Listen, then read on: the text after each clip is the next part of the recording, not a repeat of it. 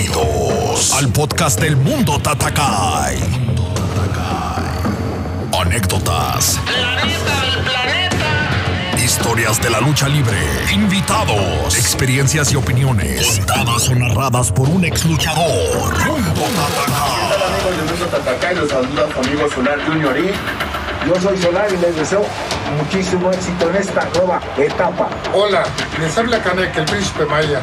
Larga vida para la lucha libre mexicana. Un abrazo para todos ustedes. Mando un saludo cordial a todos mis compañeros luchadores. Sintoniza en Apple Podcast, Google Podcast, Spotify, Breaker, Pocket Podcast, Radio Public y TuneIn. Que viva la lucha libre mexicana. Los saludos desde México, amigo Villano Tercero. Gracias. Bye.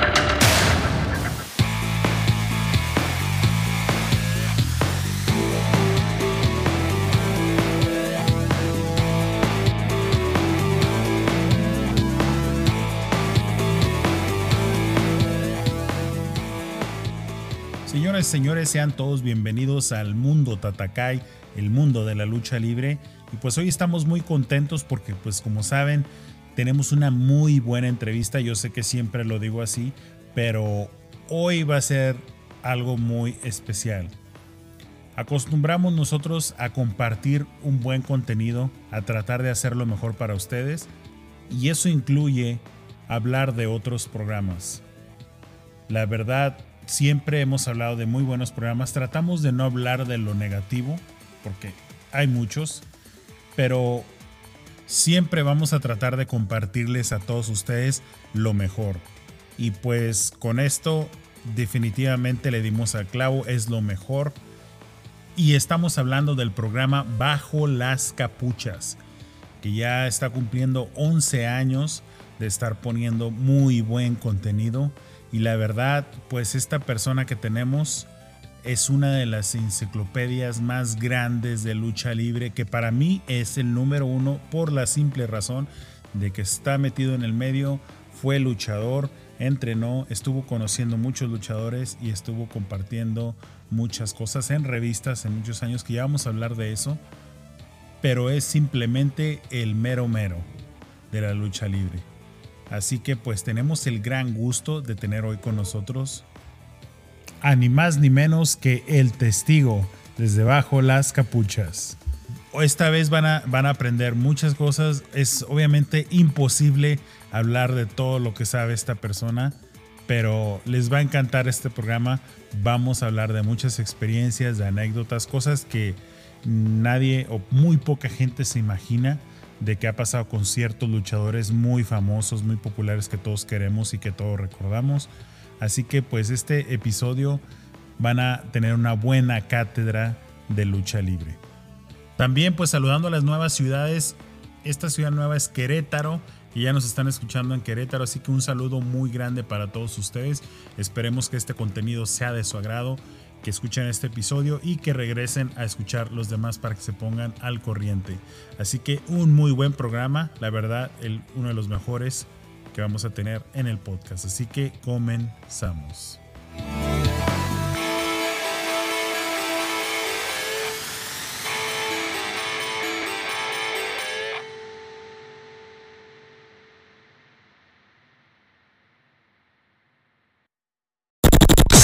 Coleccionista o simplemente quieres tener algo personalizado de tu luchador favorito, esta es tu oportunidad. Todo de lucha.com. Todo de lucha.com.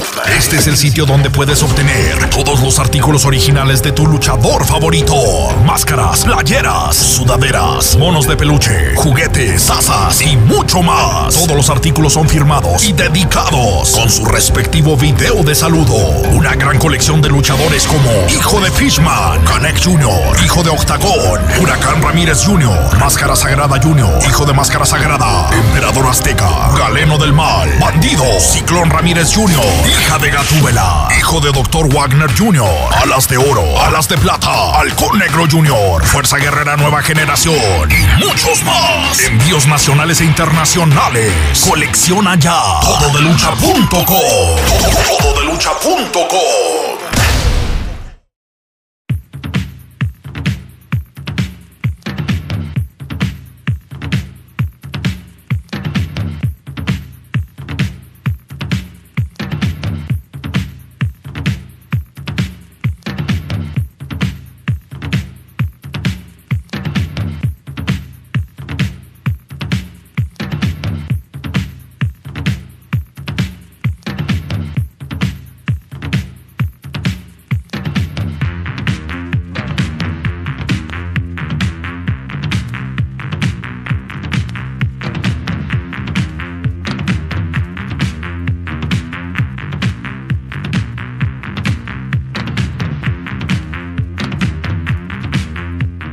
señoras y señores, como ya lo hemos comentado anteriormente, pues nos gusta exaltar lo mejor y lo más bello de este gran deporte que nos apasiona a muchos de nosotros.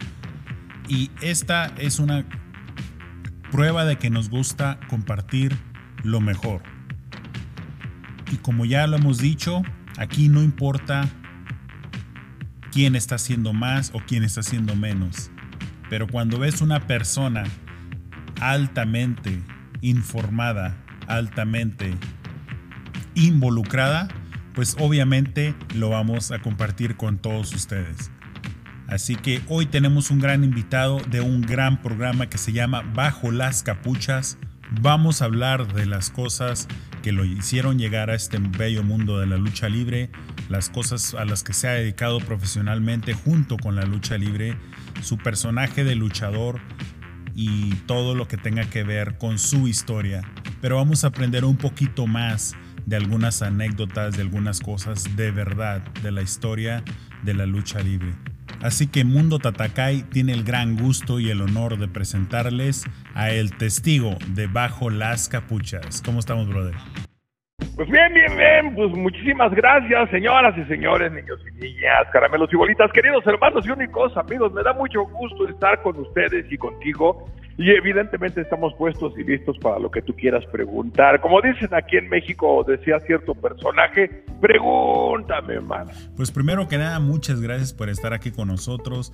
Eh, la verdad, es un maestro de la lucha libre y pues como le digo, yo tenía mucho tiempo, aproximadamente un año de estarlos conociendo su contenido y desde el primer programa que lo escuché dije, esta persona es la mera, mera punta del tren, como dicen, para la lucha libre.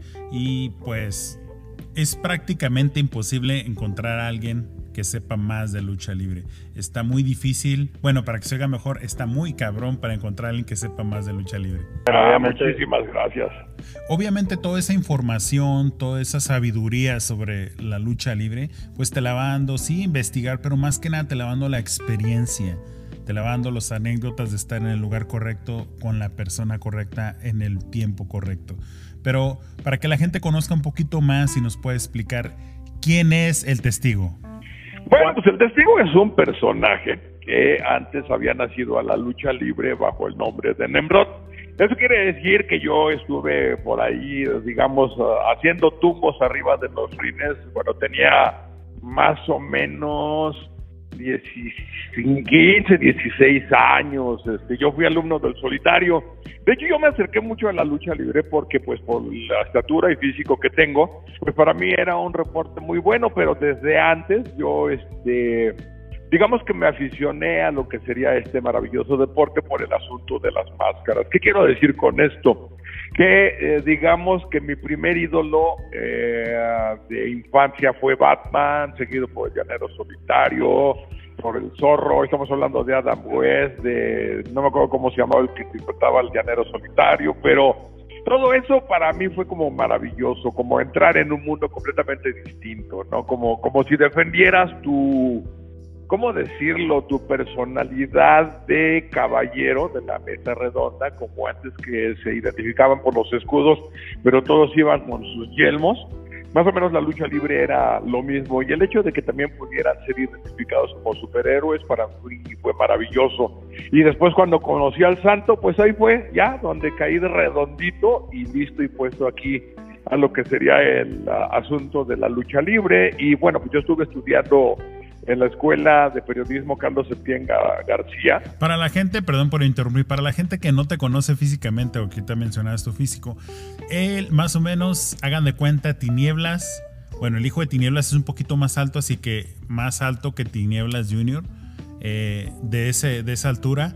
Las manos, para que se den una idea, ahí le vas pegando al maestro, el Manotas, Blue Demon Señor las manotas. Entonces ahí se van dando para que la gente se imagine más, más o menos el tipo de físico que tienes, la altura. Sí, no, pues déjame decirte que yo mido 1.95. Allá en las luchas le ponen este, estaturas completamente inverosímiles, pero yo soy eh, centímetros o tres centímetros más grande que el hijo de Tinieblas.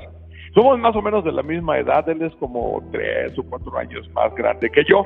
Este, y cuando yo lo conocí, fíjate que era más chico que él, o sea, era más grande que su papá, pero más chico que él, como por dos centímetros. Pero como todavía no me terminaba de desarrollar, luego lo alcancé y lo pasé, y órale. Él ha de pesar, por ejemplo, como unos, ¿qué será? 100, 105 kilos, yo peso 120. Digamos que tengo la espalda más ancha, soy este, de un físico un poco más grande y bueno, yo le estuve metiendo mucho tiempo a lo que eran las pesas, entonces eso me ayudó bastante, ¿no? Este, pero bueno, pues es lo de menos. Luego dicen que la gente que es muy alta, muy grande, no piensa mucho y bueno, yo siempre he pensado que no el físico eh, es el que define lo que tú eres o lo que tú haces, sino más bien lo que tú piensas y cómo lo, lo utilizas. Sí, claro que sí, y pues también tiene mucho que ver lo que expresen, ¿no? Y cómo lo expresen, pero, pero la verdad es, bueno, en pulgadas, eh, casi no sé mucho en metros. Más o menos la, la estatura de este Jason Momoa. Ah, ok. Bueno, yo mido 6 pies con 3 pulgadas que vienen siendo 1,92 en metros. Poquito más alto que tú, no mucho. O sea, unos 3 centímetros más alto. Ah, ok, no, pues sí estás alto. Bueno, yo rara vez veo a alguien más alto. Sí los veo, pero muy rara vez veo a alguien más alto que yo en ese sentido de ver más gente, gente más alta que tú, yo también pienso que no va a haber nadie. Pero cuando yo veo gente más alta que yo, no me lo vas a creer, pero van a, es como de una cabeza, llevan una cabeza más de lo que yo mido. Y bueno, por ejemplo, uno de esos fue el gigante Silva, que lo fue a entrevistar hará como 22 o 23 años cuando estaba haciendo eh, promoción ahí en la Arena México. No, hombre, qué madrazo de persona, o sea, si piensas que mis manos son grandes, ese güey con su mano me rodeaba toda la cabeza. No, no, no es horrible eso. O sea, si te parece, se te parece uno de 2, 3 centímetros hora, pero a mí no me ha tocado, me han tocado otras cosas, pero gigantescas, va. sí, me imagino. Pero bueno, continuamos ahí, disculpa por interrumpir, pero continuamos. Nos contabas que estabas estudiando. Sí, estuve estudiando en la Carlos Septién García, este, periodismo al mismo tiempo también estuve estudiando actuación, o sea, eh, digamos que el titiritero del que está abajo de la máscara este, eh, es maestro de actuación, de dirección, etcétera, eh, también de cine, todo ese tipo de cuestiones, que al final de cuentas para mí están como más o menos hermanadas con lo que sería el periodismo. ¿Por qué? Porque tú, digamos, en la comunicación utilizas muchos cámara, sabes cómo vas a tomar las filmaciones, etcétera, eh, la locución, todo ese tipo de situaciones, ¿no? Por ejemplo, yo soy locutor también y eso pues lo expreso dentro de lo que sería el programa de Bajo los Capuchas, sobre todo con este personaje de testigo. Eh, mucha gente, no mucha gente me conoce, pero eh, ellos te podrían decir que no tiene que ver nada con el que estás hablando en este momento. Es, muy sangrón el otro güey. más serio. Que es, más serio, más este mamila. por eso me cae gordo. Pero bueno, ni modo. Lo bueno es que me saca de la maleta como en estas ocasiones y aquí estamos para servirte, No, pues gracias. ¿Y dónde empieza ya el contacto más directo? Bueno, ya nos contaste cómo fue el contacto, pero más directo con la lucha libre. Porque periodismo, pues puedes irte a muchos rangos, ¿no? Pero cuando dices, cuando llega ese contacto directamente con la lucha libre y dices, pues por aquí me voy a ir? Mira, por ejemplo, yo primero empecé darnos los tumbos, como te dije, allá por 1984, 85 más o menos, y pues te vas hermanando con muchas personas en el camino, pero también te encuentras a otros que son, este, digamos, los representantes de los medios. Yo, por ejemplo, la primera persona que conocí eh, dentro de la lucha libre fue a un eh, personajillo que trabajaba en la revista Arena de Box y Lucha, él se llamaba Rubén García Reyes, nada que ver con este Huracán Junior, eh, el que desenmascaró precisamente el hijo de Black Shadow, que también se llama Rubén García. Él trabajaba con Mario Payani fue mi primer acercamiento a lo que era el mundo de las revistas, ¿no? El mundo de los reporteros.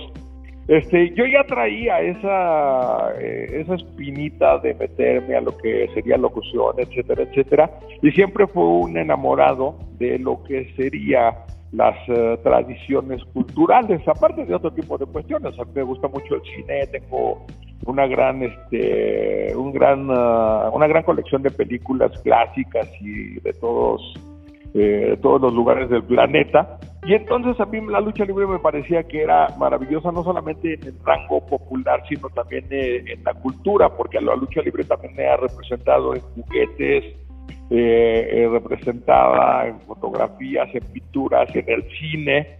Eh, creo que México es el único país del mundo que tiene ese rubro cinematográfico de, cine de luchadores y que pues, ahorita ya no se está llevando a cabo, pero este como que se le necesitaba dar ya para que sobreviviera en este tiempo un auge más intelectual, lo cual no sucedió, pero esperemos que en algún momento esto regrese. O sea, digamos que después del Santo, Demon y Mil Máscaras, ya muy pocos luchadores, sobre todo de los de mediana edad como el Tarta, o sea, Atlantis, Octagon, pues no, no tenían ese ángel y carisma y mucho menos sabían hablar, entonces no la hicieron dentro de lo que sería el mundo de la lucha libre, ¿no? Pero todo eso marca lo que es la parte cultural del deporte, más allá del deporte en sí. O sea, un luchador profesional, sin máscara, sin este eh, especiales, ni mucho menos es simple y sencillamente un luchador amateur que puede ser que llame la atención de cierto público muy pequeño, digamos aquí en la UNAM, pero de ahí no va a pasar, pero cuando ya adoptas un personaje, el personaje jala al público, la máscara, el misterio, la magia. De hecho, hay una obra este, que escribió Ay, ahorita te digo, no me acuerdo cómo se llama, y eso que fue mi padrino, que ya falleció, por cierto, que se llamaba, creo que Máscara contra Cabellera, en donde plasmaban la visión del público hacia los luchadores.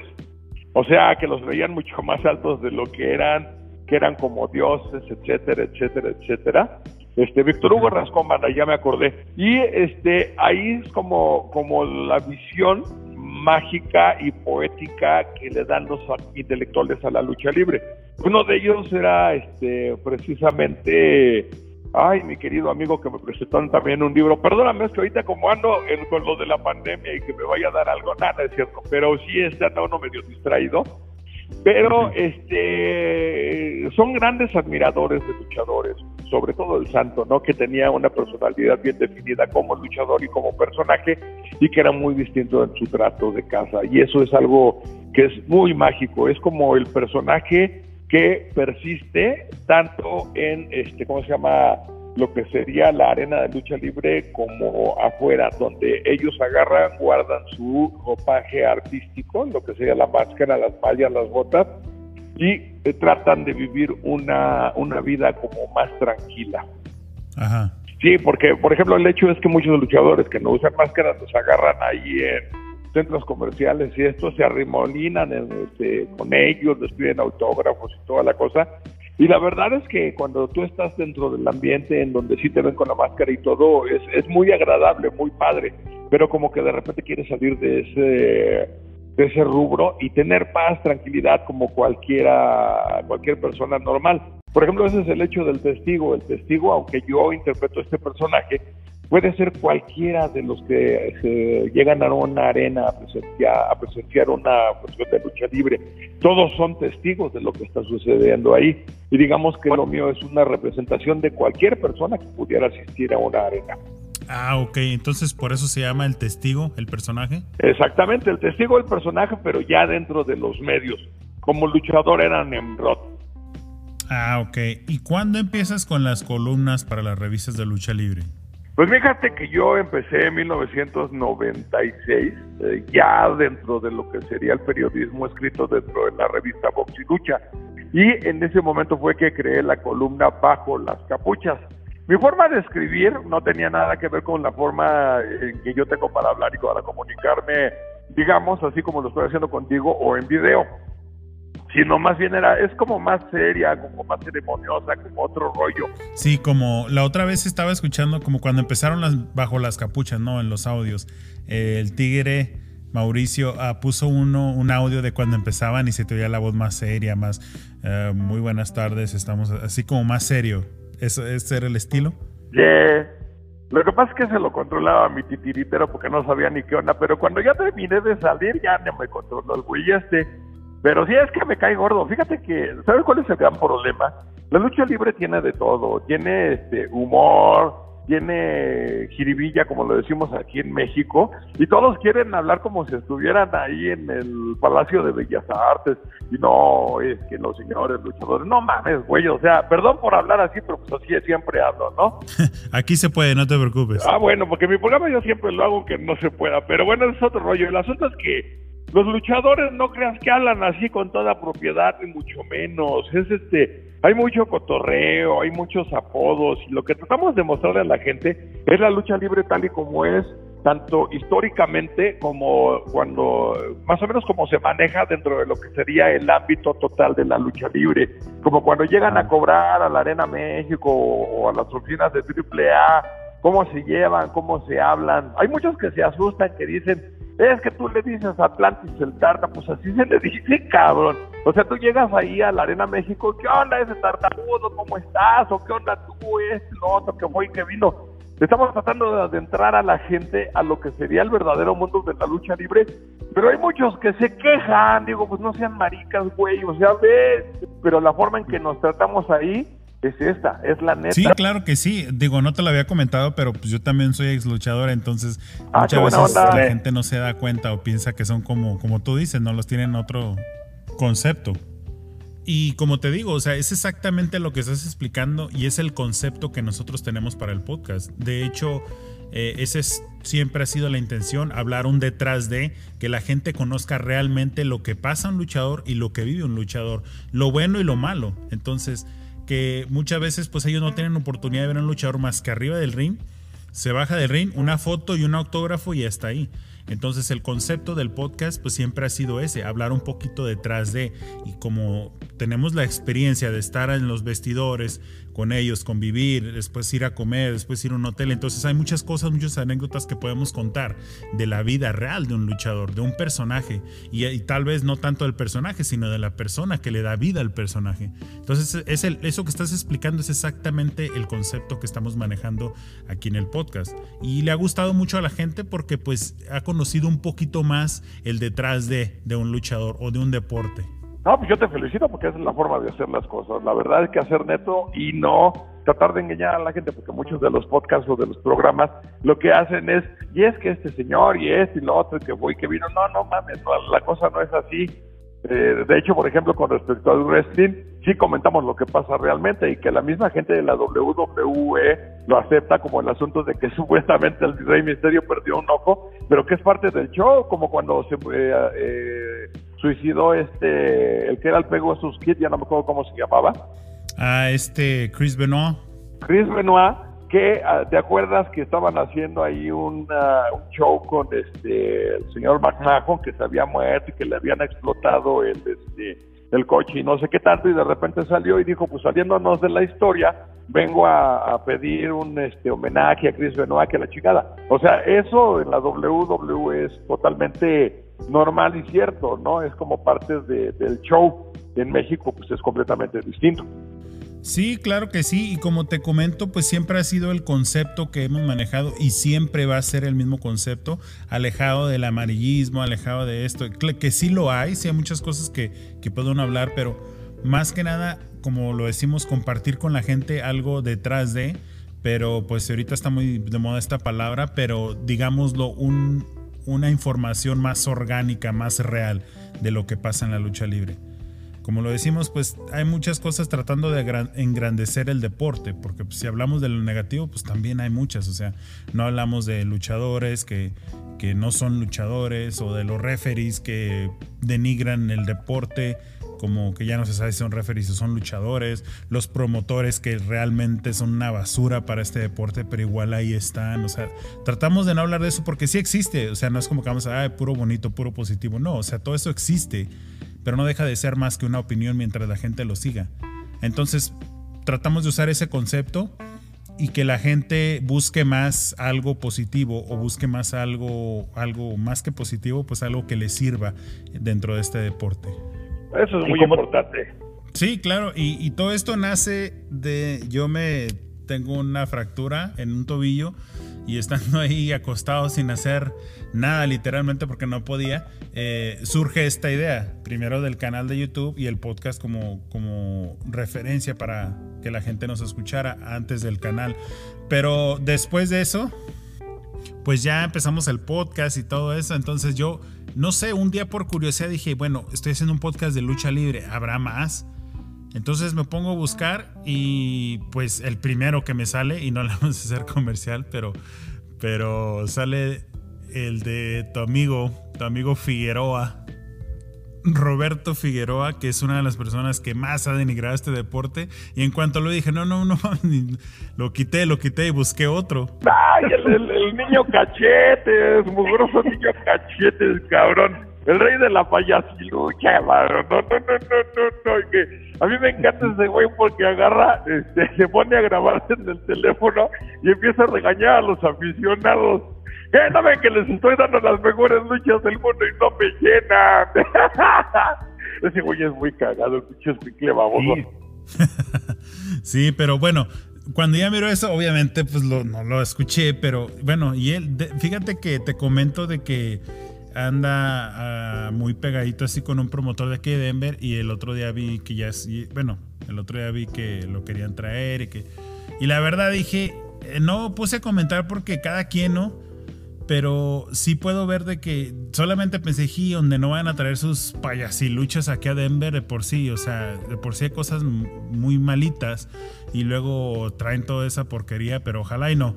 Igual si se llega a ver como, como fan, yo puedo opinar porque yo he ido a esas funciones de, de ellos, de ellos, no de las payasiluchas, pero igual pues ojalá y no. Pero después de eso, pues me pongo. el siguiente que me sale es Bajo las Capuchas, que es el de ustedes.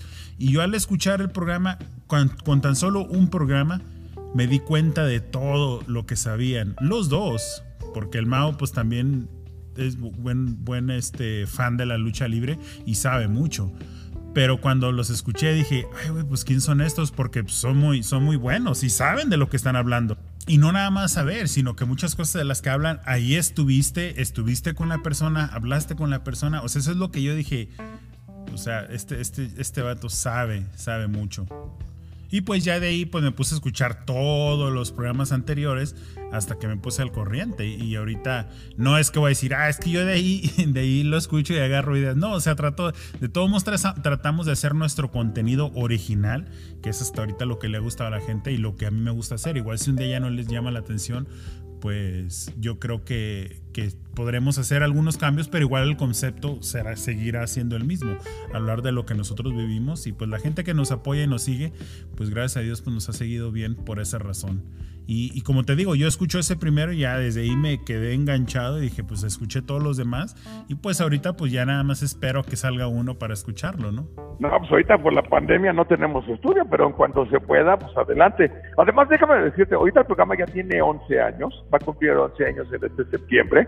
De todo, todo lo que es la lucha libre mexicana se cumple años en septiembre, pero bueno, lo que pasa es que nosotros comenzamos en un lugar que se llamaba Cine en Línea, y de ahí fueron como 300, 400 podcasts. Y aquí llevamos ya eh, unos 5 o 6 años en donde se juntó otro bonche, pero un programa nunca se ha repetido este, en ningún momento, en ningún lugar. De repente el productor, este, lo que es el tigre Mauricio Aguatl, saca programas de los viejos y como que los mete para que la gente escuchara lo que sucedía hace 10 años. Y ahora, por ejemplo, con lo que me acabas de decir de que yo vivía todo dentro del deporte, no, pues porque yo no conocí, digamos, eh, ni siquiera había nacido cuando el santo desenmascaró a Black Shadow, pero sí me puse a investigar. O sea, todo lo que sería la lucha libre desde su comienzo en 1876, 77, por ahí acá en México, pues eso no lo puedes más que investigar en este, ¿cómo se llama? En la hemeroteca y cuestiones del tiempo, etcétera. No, sí, pero para que la bueno, para que la gente me entienda, voy a poner un ejemplo. Eh, sí, sí te entiendo lo que estás diciendo, pero a lo que yo me refiero es, eh, vamos a poner un ejemplo de cuando mucha gente dice, ¿por qué Blue Demon y el Santo nunca se jugaron las máscaras? Entonces ya sale la gente experta, super fans, eh, los que más saben, entre comillas. Eh, no es que eso hubiera sido un gran problema para el deporte, eran dos leyendas que los personajes no se podían conjugar, entonces eso es su respuesta, ¿no? Y en Bajo las Capuchas escucho algo pues parecido, pero con el, con, la, con el detallito de que no, y aparte la esposa de Blue Demon dijo que pues para qué se jugaba la máscara con alguien que ya ni pelo tenía, o sea, cosas así, así de privadas y cosas que, que lo, se comentó en el medio y que no viene en ningún libro, o sea, por muchos libros que leas, eso no viene en ningún libro. No, no viene en ningún libro, bueno, no viene hasta ahorita en ningún libro, ahora que salga mi libro, ahí va a venir esa anécdota. Ah, pues qué bien, pues lo, lo, esperaremos. Y como te digo, sí, pero ese es el punto. O sea, las experiencias que se van ganando con el tiempo, obviamente cuenta mucho estar dentro de, cuenta mucho todo eso, pero me gusta mucho eh, la pasión también que le tienen al deporte y va, como dicen aquí, junto con pegado, ¿no? O sea, es la pasión, pero la pasión yo creo que también se gana mucho porque está uno, a uno le costó. Desde, te digo porque pues yo también viví la lucha libre desde adentro. O sea, desde entrenar, de que eran unas friegas y friegas y friegas y ya después llegar a debutar y luego a luchar. Y, entonces se va ganando ese respeto, respeto que a lo mejor mucha gente no lo tiene porque no lo ha vivido de esa forma. Pero a mí es lo que más me gusta, lo que más me, me, divierte, me entretiene del programa de ustedes. Muchísimas gracias, Muchas gracias, realmente. Y otra cosa que te quiero preguntar, eh, como ya nos comentaste, pues tú tienes colección de muchas cosas, de películas, de cosas de lucha libre, máscaras. Pero ¿cuáles son las tres cosas más importantes que tú consideres? Digamos que llega el diluvio y se lleva todo, pero puedes sacar tres cosas. ¿Cuáles serían esas tres cosas?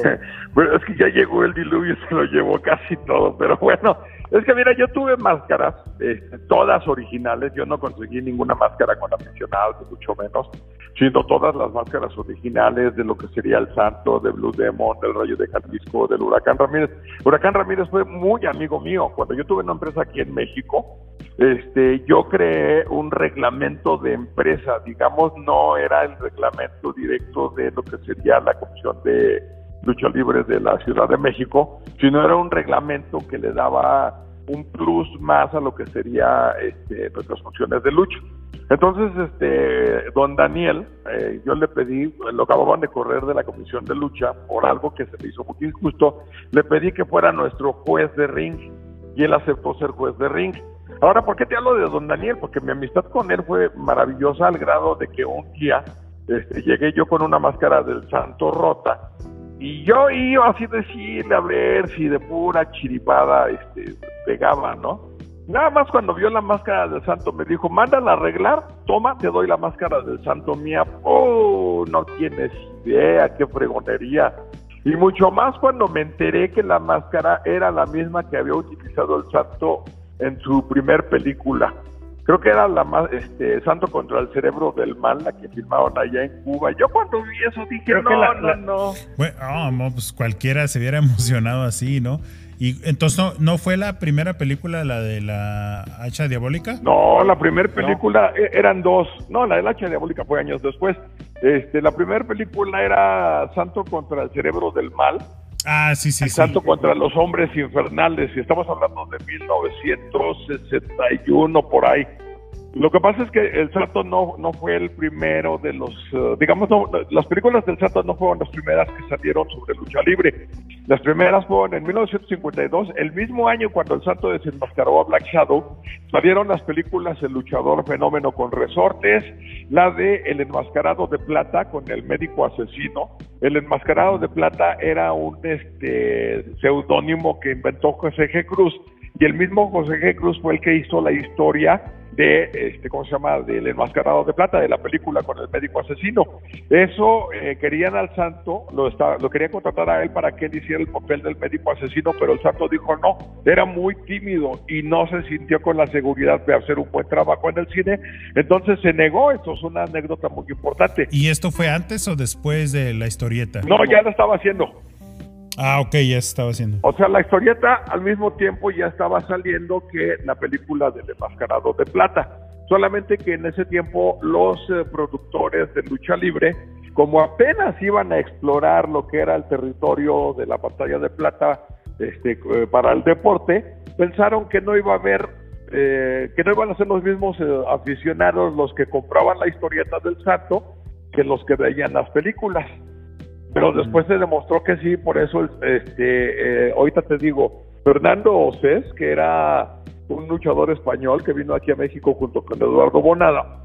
Fue el que convenció al Santo, a final de cuentas, de empezar a hacer cine. Pero antes José G. Cruz no pudo convencer al Santo de hacer películas de luchadores. ¿Cómo ves? Ah, y déjame decirte, era el Huracán Ramírez, el Enmascarado de Plata, la Bestia Magnífica y este este, eh, a ver, otra vez el luchador fenómeno, Huracán Ramírez, La Bestia Magnífica y El Enmascarado de Plata.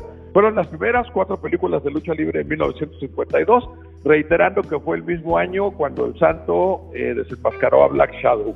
Ah, ok. Bueno, pues ahí tenemos una cosa más, otra cátedra más de lucha libre para el podcast. Y digo para el podcast porque pues son cosas que a lo mejor no mucha gente sabía o sabíamos.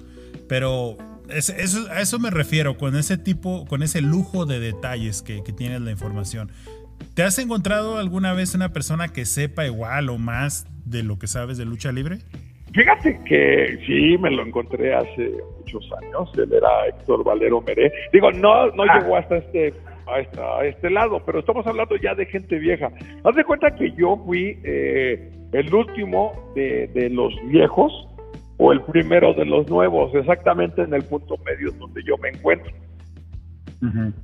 Sí, por ejemplo, a mí me tocó ver este tanto a Héctor Valdero Meré como a José Luis, su hermano, como a Mario este, Payán, que era el director de Arenas de Boxilucha, o el director de, este, de Boxilucha, que era Clavel, eh, no me cómo se llamaba, pero ese era su apelativo. O sea, sí cuando gente, conocía gente, ah, pues el que era mi gran amigo, el árbitro, que era, te puedo decir, en realidad el decano de este, los locutores, bueno, más bien de los cronistas de lucha libre aquí en México, aunque el amigo de siempre de él se hace llamar o se auto se, se, autonombra el decano, no, no es cierto, acaba de fallecer apenas por COVID el árbitro, pero yo tuve una gran amistad con él y pues platicamos muchísimas cosas, ¿no? Pero eh, aparte de la convivencia que tuve con todos estos maestros de la pluma, eh, a mí me gustaba estudiar más y más y más y más y digamos que tengo una combinación de todos los conocimientos que ellos tuvieron, tanto de plática como de lo que yo este, leía en, sus escritos en las diferentes revistas que te estoy hablando que eran las revistas Halcón, Lucha Libre, Box y Lucha, KO, Arena de, de box y lucha, estaba también la revista Cringe. Vas aprendiendo muchas cosas, ¿no? Vas a aprender muchas cosas y sobre todo como yo tenía esa sed de aprendizaje para ser periodista, pues con eso fue suficiente como para meterme ahora así de lleno y hasta donde más se podía dentro de la lucha libre, aparte pues de la convivencia con todos los compañeros este, luchadores en su momento, que pues ya la mayoría se retiraron, unos no se quieren retirar. Sí, sí, por ejemplo, este, el Mil Máscaras, que yo no sé qué hace arriba de un ring, aunque se enoje, pero no manches, mano, ya casi lo cargan con muletas. Ya aplíqueme una voladora. pero creo que fue el que te sugirió que escribieras para lucha, ¿no? Sí, no lo voy a negar, si él fue mi padrino. Él me dijo, es que tú escribes muy bien, así es que yo este, le voy a hablar con el que era el, digamos, el gerente de, la revista Boxing Lucha, que era el ingeniero Camacho. Entonces me dijo, vete a escribir con él, porque tú eres honesto, te gusta decir las cosas como son y aparte escribes muy bien, me gusta mucho cómo escribes, yo escribía de otras cosas en otras partes, ¿no? Entonces eso fue como comencé dentro de lo que sería eh, ya en el uh, rubro luchístico.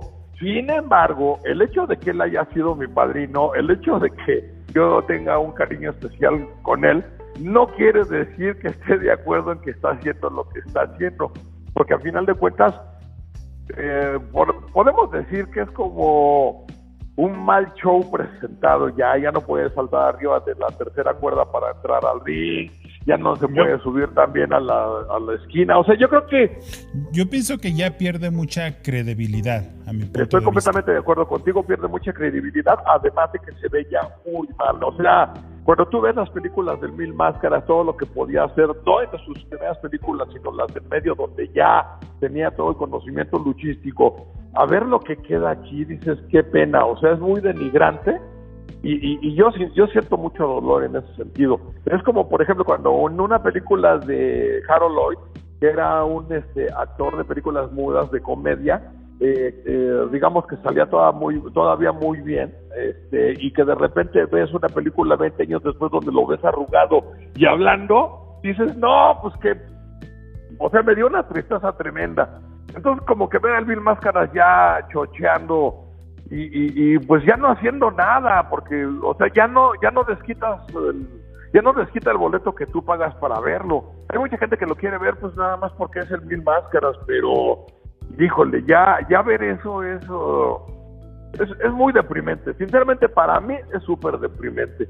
Entonces, yo creo que muchos luchadores han pensado, si ya no puedo dar a más hasta aquí, llego y no le sigo. Y si eh, nos ponemos a pensar que el Mil Máscaras es el luchador más viejo en la actualidad del mundo, de lo que es el Clean por una de su lucha libre, que el que estaba más grande que él y se seguía presentando acaba de fallecer, que era eh, la sombra de Vengadora, este, ahorita te digo el nombre del, luchador, este, pues dices, oye, ya, mano, está bien que quieras este, tener un rubro en el libro de Guinness, pero creo que por ahí no va la cosa. sí, pues sí. ¿Tú conociste de cerca a Valente Pérez? Lo conocí de saludarlo, pero de convivir mucho con él, no. De que lo vi de frente y toda la cosa, sí pero no no no tuve mucho eh, contacto con él porque el señor vendió la revista este, Lucha Libre antes de que yo empezara a escribir y se la vendió a Benjamín Mora este, Mercado, el hijo de Benjamín Mora Horta, el que fundó junto con Francisco Flores lo que sería la, la empresa de Lucha Libre Internacional o los independientes. Del toreo, ¿no? del toreo de Cuatro Caminos, que en realidad no nació en el toreo, o sea, nació en 1975 en el Palacio de los Deportes. Digamos que el toreo fue su segundo, la segunda sede que tuvieron, pero la historia que tuvo el Palacio de los Deportes con los independientes fue mucho más importante, cayeron muchas más máscaras, eh, se dieron situaciones tan, tan grandes como la primera despedida del Santo, que para mi forma de pensar se hubiera despedido al último en el Palacio que en el Toreo, pero eso ya fue otro rollo. Ah, ok. Mucho chisme de mi parte, ¿verdad? sí, ¿verdad? ¿Y, ¿Y tú por qué crees que él tuvo, obviamente hizo muchos personajes, como mucha gente sabe, fue el creador de Mil Máscaras, de Canek, de Dos Caras, de, de muchos buenos personajes, ¿Y por qué crees que con él pasó diferente? Obviamente no se comparan las dos personas. Y hablo de, promotores o dueños de empresas que de repente de repente ah, crean un personaje y, ya les pertenece a ellos, ya el luchador ya no es dueño, después se va y empiezan con los problemas. Y, ¿Tú por qué crees que con él nunca hubo ese problema? Porque a lo que yo tengo entendido, él creaba los personajes, les daba publicidad, los hacía grandes y literalmente era algo de palabra donde decía el personaje es tuyo, tú a ti te costó y no hay problema. ¿Tú por qué crees que con él no había ese, ese problema que ahorita hay como por decir la AAA que fue de los más famosos que siempre hacen eso? Sí, exactamente. En un principio digamos que él tenía así la, eh, la autoría del personaje pero para Valente lo que más importaba, porque el señor no nada más publicaba la revista Lucha Libre, tenía la de béisbol, la de Muscle Power, la de fútbol, aparte era muy intelectual y muy creativo. Entonces él se ponía a crear personajes como digamos un este rubro, rubro, plus eh, para lo que sería su revista. No sé si inclusive supiste que dentro de la revista Lucha Libre al comenzar él también metía eh, fotonovelas con luchadores. Entonces, a él lo que le importaba era todo lo que él podía aportar para que eh, muchos luchadores tuvieran una segunda oportunidad este, dentro del deporte cuando con anteriores personajes no lo habían logrado, o crear algo tan importante como su mejor personaje que era Mil Máscaras, en donde lo hacía como un luchador participativo. Cualquier persona podía enmascarar al Mil Máscaras. A diferencia de que dice, de lo que dice él en la actualidad, que no, que él diseñó todas sus máscaras, y eso es completamente cierto, eso, perdón, es completamente falso. La gente, todo el público creó al Mil Máscaras. Podemos decir que es un personaje, eh, digamos, que le pertenece tanto al deporte como a los aficionados de los 60 de la lucha libre. Este, ¿Qué es lo que le interesaba a Valente? Pues ahora sí que dejar ver todas sus ideas. Eh, el personaje del Mil Máscaras está basado en el eh, actor Lon Chaney, el que en los años de las películas mudas hizo eh, filmes como El Jorobado de Nuestra Señora de Notre Dame, 12 a la, a la medianoche, este, hay una cantidad de películas bastante buenas en donde él les decían el hombre de las mil caras. Entonces, a partir de que vio las películas, Valente Pérez, que las había visto hace mucho, dijo, "Ah, vamos a meter ese personaje para lo que sería el rubro luchístico. Entonces, en vez de ser el hombre de las mil caras, como Lon Chaney, va a ser el hombre de las mil máscaras. Y eh, por otra parte, déjame decirte que el, eh, luchador que eh, en la actualidad hizo famoso al Mil Máscaras no es el original, él es Mil Máscaras segundo. El, el As de Oros, ay, ahorita te digo cómo se llama, este fue el primer luchador que fue fotografiado como Mil Máscaras dentro de las páginas de la revista Lucha Libre. Oh, sí, esto lo dijeron ustedes en un podcast y no tiene mucho que lo, que lo estaba escuchando.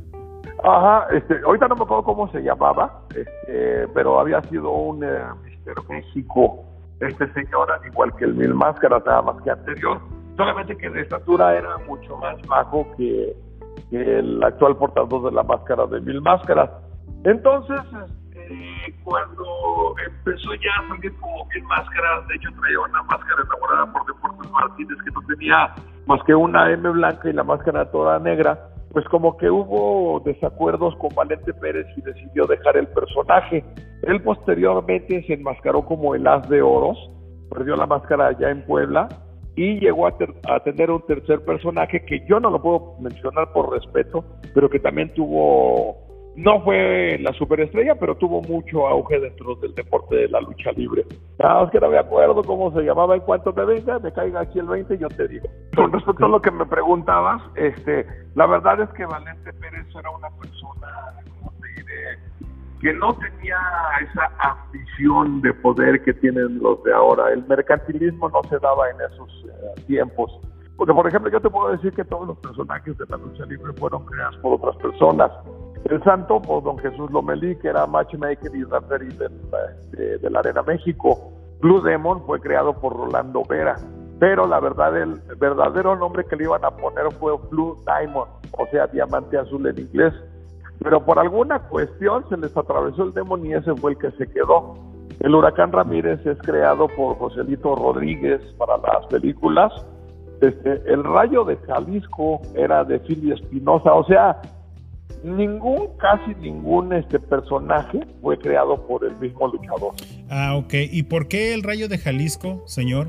eh, fue creado y la máscara se parecía mucho, bueno, de hecho era casi idéntica a un personaje de La Sombra Vengadora, creo que se llamaba en Sudamérica. ¿O cuál fue el primero? ¿Fue primero el Rayo de Jalisco? No, no, no, no, no, no. La sombra vengadora este, surgió primero que el rayo de Jalisco.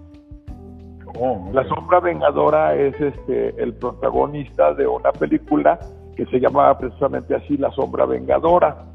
Este, y la verdad es que el rayo de Jalisco, si se fusiló el personaje, le varió un poco a lo que sería el rayo de, la parte del medio y le puso dos rayos este, en las mallas. La sombra vengadora nada más tenía el rayo de un solo lado y la máscara variaba un poquito, tenía como que el pico de la nariz del rayo lo tenía más hacia abajo y tenía otros detallitos en el rayo.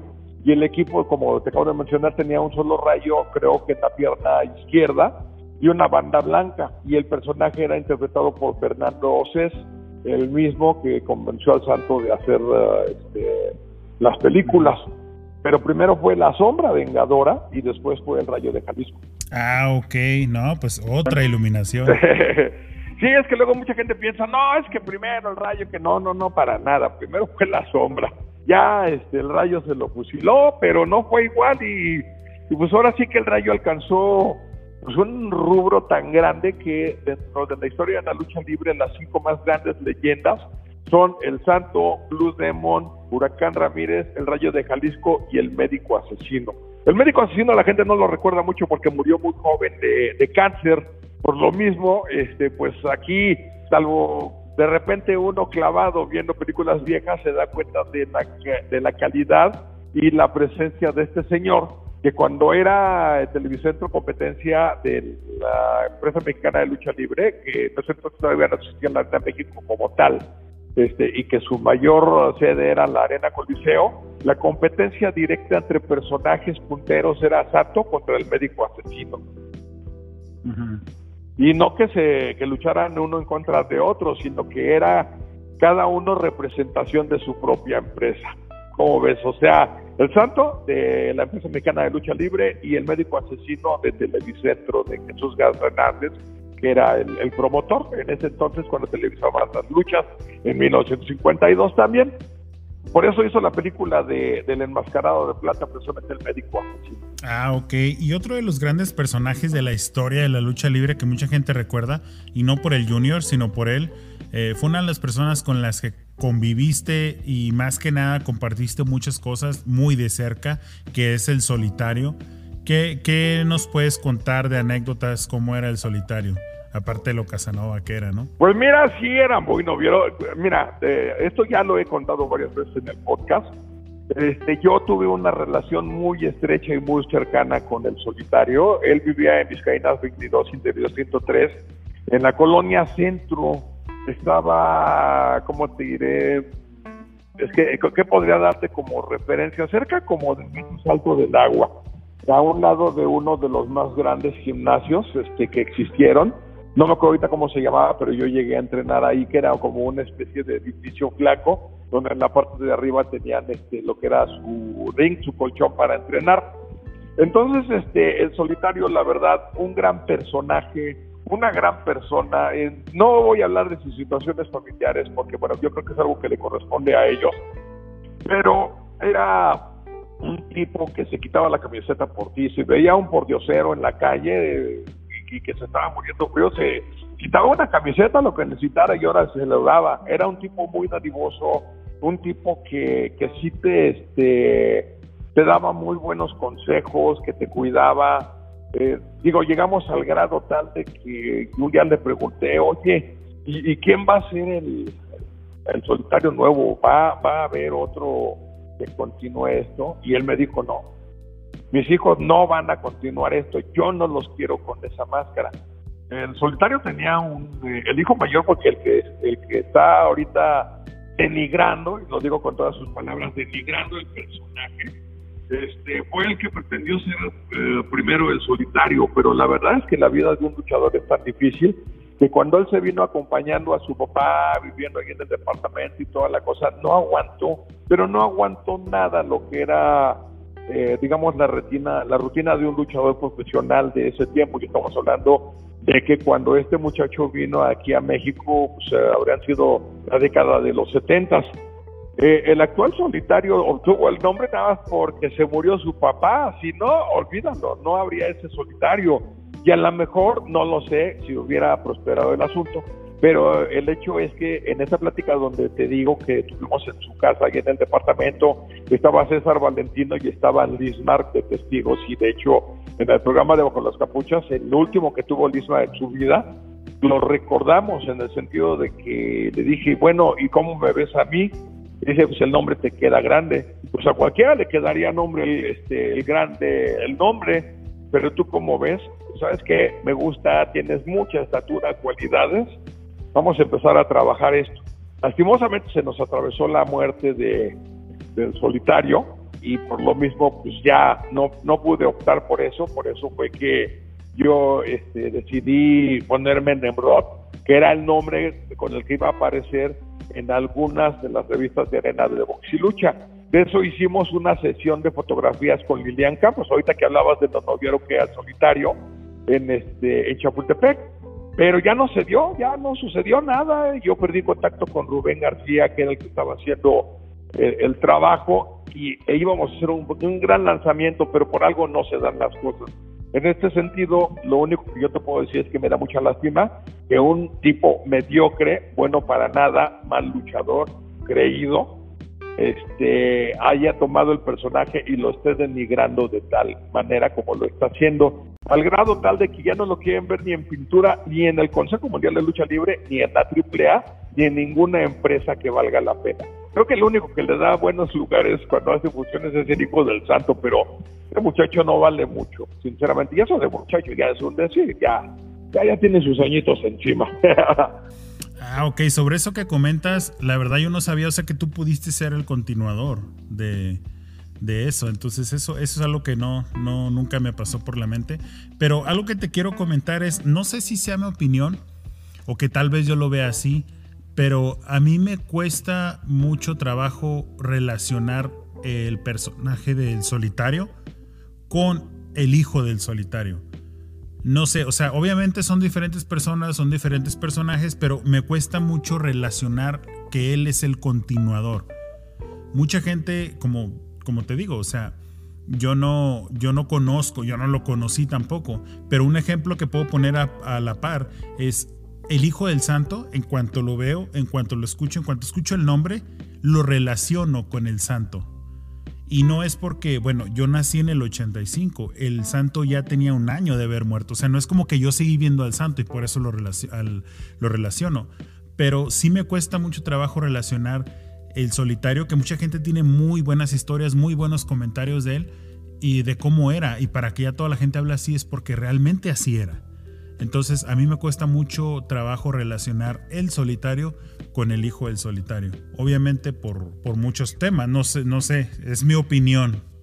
Al ver el personaje del solitario y totalmente opuesto el hijo del solitario.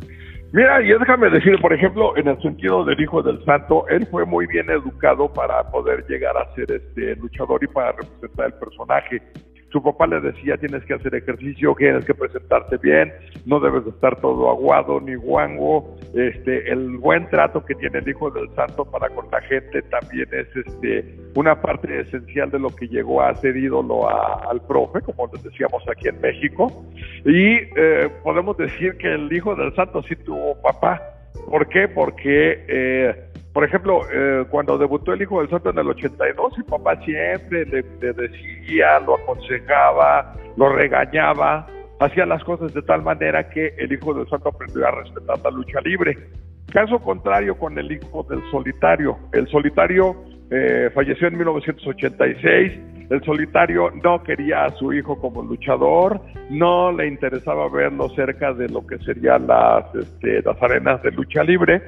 Y el grave problema del hijo del solitario es que él creyó, él nació pensando que por ser hijo del solitario, todos los luchadores deberían de arrodillarse ante él y, rendirle pleitesía, lo cual lo llevó a muchos problemas porque la verdadera lucha y los verdaderos luchadores no se dejan ese tipo de situaciones y le han puesto en la madre varias veces a este güey.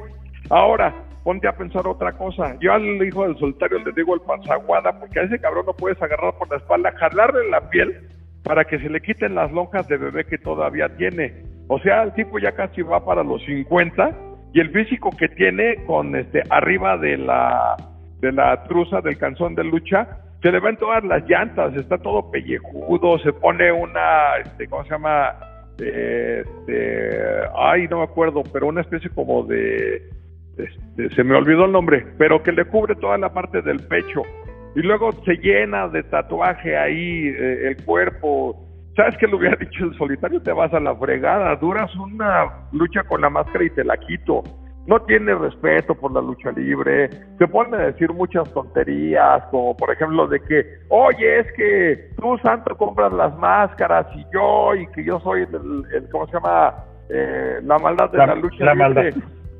Sí, y luego se agarra la cabeza así como pinche loco. Digo, no seas payaso, cabrón. O sea, como te darás cuenta, por algo no está en, buenos lugares. Eh, él se, solito se, digamos, solito dijo, ya estoy listo para ser luchador. Cuando él estaba entrenando con el Diablo Venasco porque todavía le tocó. Le dijo, yo ya me cansé, ya me voy a luchar. Y vámonos, que se va a luchar. Y déjame decirte que gracias al nombre que traía, fue que pudo debutar en la Arena México en los tiempos de la lucha mediática, cuando ya lo estaban pasando por televisión. Pero si te fijas, inclusive el físico de la fregada, no tiene espalda, está todo aguado. Él mismo lo ha dicho, pues él se droga, se mete anabólicos para ver si te crecen los músculos. No lo estoy diciendo yo de invento, él mismo lo ha reconocido. Sí, bueno, yo no lo conozco personalmente, ni nunca lo vi, ni en vestidores, ni nada pero sí dos o tres compañeros eh, que han luchado con él, incluso en Juárez me lo han comentado, o sea, este vato sí está loco y se, mete de todo. Entonces, para que ya lo digan ahí en Juárez de que está loco y se mete de todo, pues es que lo más seguro es que sí es cierto, ¿no? Sí, y, te digo que yo no tengo por qué negarlo. Él mismo lo reconoció inclusive con otros, este, con publicaciones de lucha libre.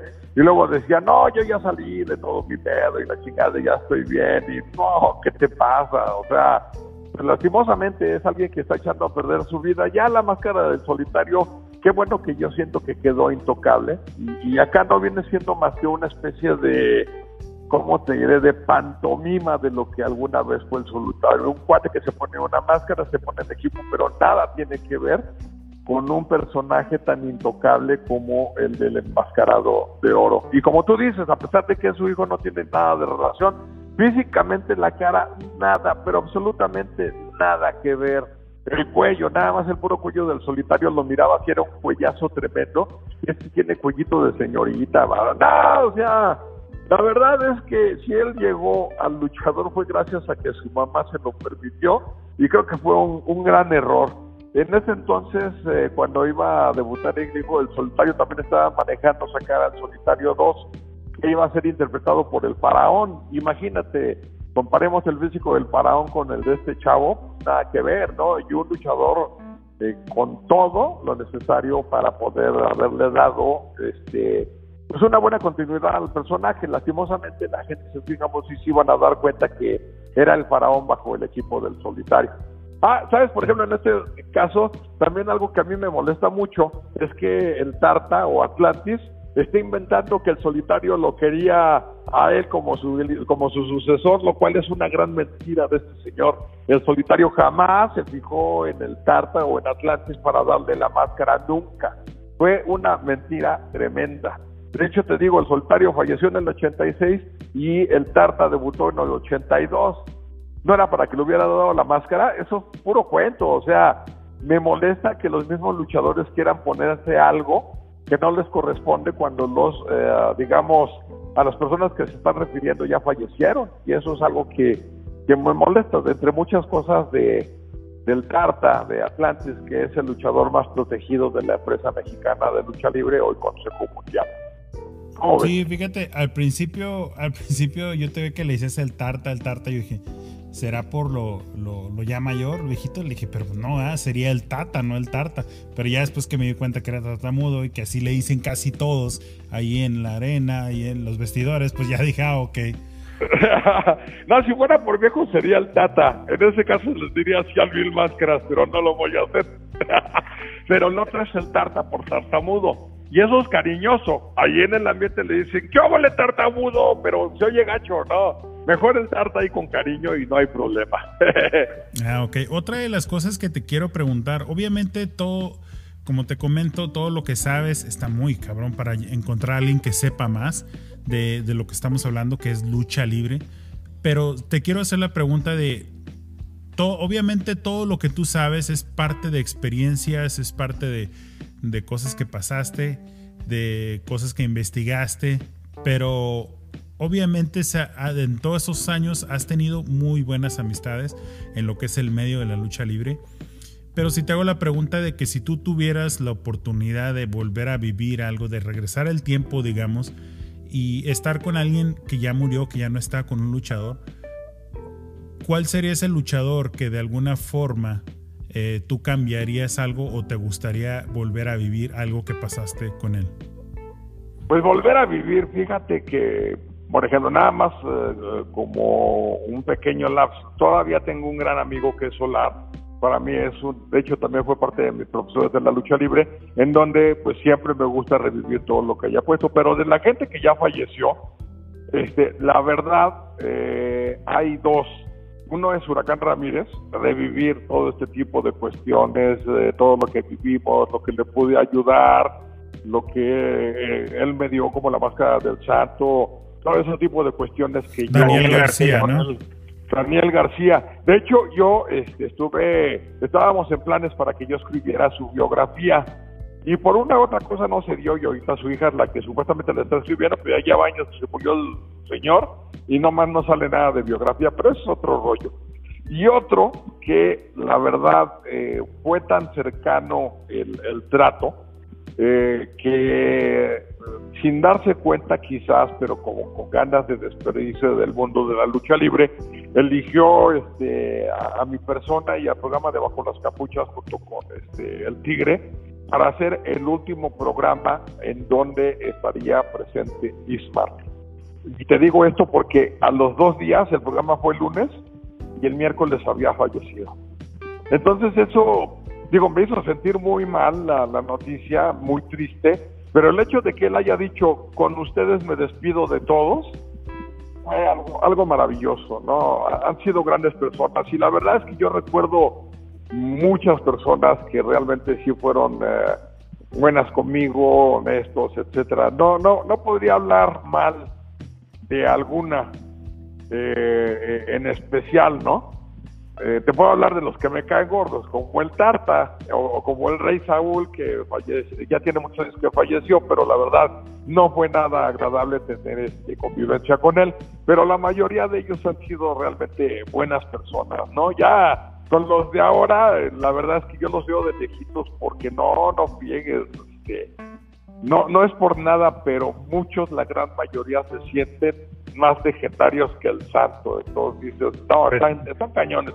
Sí, sí, pues como tu amigo Conan, ¿no? Te iba a preguntar por él, pero igual todo no se muere. Bueno, no sé si en eso ande ya, ¿no? No, el, el, el, mugre, güey, este, o sea, para empezar, eh, Conan, él habla de que él sabe mucho del mucho, y que, oh, yo sé, y entonces yo le muevo aquí para que eso, no, no, no, ni más, el güey es un benedizo que la verdad, este, él, él era parte del, de, la Marina de los Estados Unidos a pesar de ser este, cubano, creo que es nacionalizado estadounidense, y un día lo vio allá en, este, ¿cómo se llama?, en Baja California, este, este Mora, Benjamín Mora Mercado, y lo vio por el físico y dijo, ¿sabes qué? Eh, vente, te voy a hacer luchador, pero de técnica no tenía nada, nada, o sea, te aventaba pues, unos dancecitos y toda la cosa, bajo, y, le dijo, ¿cómo te vamos a poner Conan? Pero pues ya nos están demandando por el nombre, pues cambia la, la, C por la K y ponle doble N y ya el de Conan. Pues sí, pero no, nos lo echaron para Juárez, nosotros qué culpa, qué culpa teníamos. Sí, no, no, está cañón. Ahora, te voy a decir una cosa, Conan era muy, ¿cómo te diré? Eh, muy labioso, muy convincente a grado tal de que pues se volvió en su momento la máxima estrella del toreo ya cuando venían de salida y, y acuérdate que era enfrentamiento Canek contra Conan, Canek contra Conan, Canek contra Conan y eso porque Conan era técnico en esos tiempos, ¿no? Pero este de repente brinca a la Arena México y luego luego lo agarra Antonio Peña, ¿no? Y dice, no, pues es que yo aquí te voy a hacer y está pegada y, y ya ves que llegó a ser mediáticamente tan apoyado que llegó a ser un personajazo y que perdió la máscara a pesar de que yo le veo que era así como de el señor Botija que salía en, este, los programas de Chespirito, pues el güey sí la pegó, ¿no? Entonces, este, me acuerdo cuando se estaba en la lucha del retiro contra Cien Caras. Cien Caras es mucho mejor luchador que él, o sea, podemos decir que le estaba dando la mano para que no se viera tan mal, ¿no? Y él tenía ya su plan de hacerse este, cantante de rap pero era tan malo, tan malo, tan malo, aunque le hicieran este arreglos ahí en las tiendas de edición, que no, no la hizo. Sí, yo sé, y muchas veces lo han comentado, yo creo que como te digo, llegó ahí a Juárez y pues muchos luchadores de ahí lo han comentado, no vamos tan lejos, Canek me lo comentó también. Me dice, no, mano, pues estábamos en los vestidores y llegaba el promotor y me decía, pues nomás no le vas a pegar tanto porque él no sabe, pues imagínate. Ah, para que veas. Sí, fíjate que en el ambiente luchístico se llama cargarlo. Cuando un luchador agarra un guate que nomás no sabe de lucha libre y que se sube para ver qué es lo que le sale, el luchador verdadero lo empieza a cargar. Entonces a, Conan siempre fue un cargado en la lucha libre. No, no, no fue alguien que realmente tuviera adeptos. Lo, lo malo es que, por ejemplo, no puedo decir que era el peor. El peor ha sido Octagón el peor de todos, o sea, una anécdota de Octagón fue cuando se enfrentó contra el satánico, le dio la rastriza de su vida, creo que lo dejó dos o tres días en la cama, porque no pudo hacer nada, porque nunca ha tenido gran este, valía como luchador, como personaje de televisión, sí, y fue popular, sí, y lo amaban los niños también, pero fue como un producto de flor de un día, porque mientras duró la lucha mediática, digamos, dentro de la Arena de México y una parte de AAA, Octagón fue popular, fue taquillero. Luchador nunca ha sido luchador, jamás. Es un cuate pues, que dos, tres. Dime. Bueno, sí hay varios casos de ese tipo. Digo, una lucha que a mí me recuerda mucho, que yo creo que tú también la, la has de haber visto, que aún está en YouTube, es el vampiro canadiense contra eh, Pirata Morgan. Y, y, una de las cosas, o sea, yo la veo y cualquiera que la vea puede verla, ahí está en YouTube. Literalmente el vampiro no hizo nada, así absolutamente nada toda la lucha, más que dejarse pegar. Y, la gente estaba bien prendida, la gente estaba bien, bien emocionada. Y, y, es una de las cosas que yo me quedo así, pues, ¿qué onda? O sea, ¿por qué la gente estaba así? Si él no, literalmente no hizo nada. Y, pero, pero vamos a, vamos a ser sinceros, o sea, yo entiendo, y te digo porque me lo comentaron en un podcast donde me invitaron, me hicieron una entrevista, y, uno de ellos era muy fan, es muy fan de, de Conan, y, y yo entiendo por qué, o sea, y lo platicamos ahí mismo. O sea, yo entiendo por qué él estaba ahí, lo que era el marketing, lo que era la imagen, yo entiendo por qué era tan popular, o sea, eso lo entiendo, pero ya cuando la gente en la arena que sabe de lucha libre y estaba viendo algo así y se prendía tanto, pues ahí es donde te quedas, pues qué onda, ¿sí me entiendes por qué, por qué se dan las cosas así? Ahora, algo que sí se le puede aplaudir es que el vampiro siempre ha dicho, o sea, yo no sabía. En esa lucha él literalmente me cargó. Él, yo no hice absolutamente nada. Yo no sabía luchar. Entonces, eso es algo que se le puede ver porque él lo mismo lo ha dicho. A contrario de Conan, que era igual, que no sabía luchar, que no sabía de lucha, que nada más era pura pantalla, que todo eso. Él sí dice que ha sido lo mejor que le ha pasado a México en la lucha libre. lo mejor que le ha pasado a México y que en México no lo quieren y aparte llegan los luchadores y lo cachetean ahí en video. Después les tiene que soltar una lana para que los luchadores se dejen cachetear, bueno, ya ni la friega. Pero no, la verdad es que ese, ese cuate Conan como su compadre, el niño cachete es mugroso, o sea, son una, una vasca para la lucha libre. La verdad es que tuvieron su auge, tuvieron su época, fueron populares, atrajeron dinero, pero ahorita no le interesan a nadie. Estamos hablando de una tripleta que fue precisamente creación de Antonio Peña, lo que era Conan, el vampiro este, canadiense y Octagón.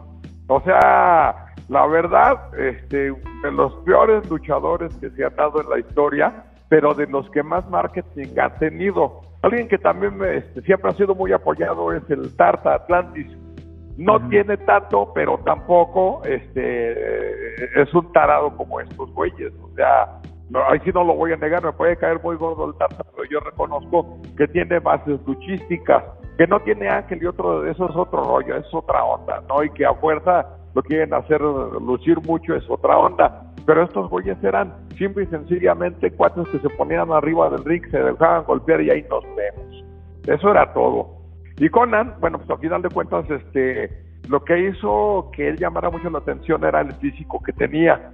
Pero nos damos cuenta después de tantos años que este, pues ahora sí el abuso de esteroides y anabólicos le, cobró la factura, ha tenido problemas en el hígado, casi no puede caminar, no puede hacer nada algo que llamaba mucho la atención en las luchas es que cada vez que luchaba Conan en Arena México, dejaba sus trencitas ahí en el ring.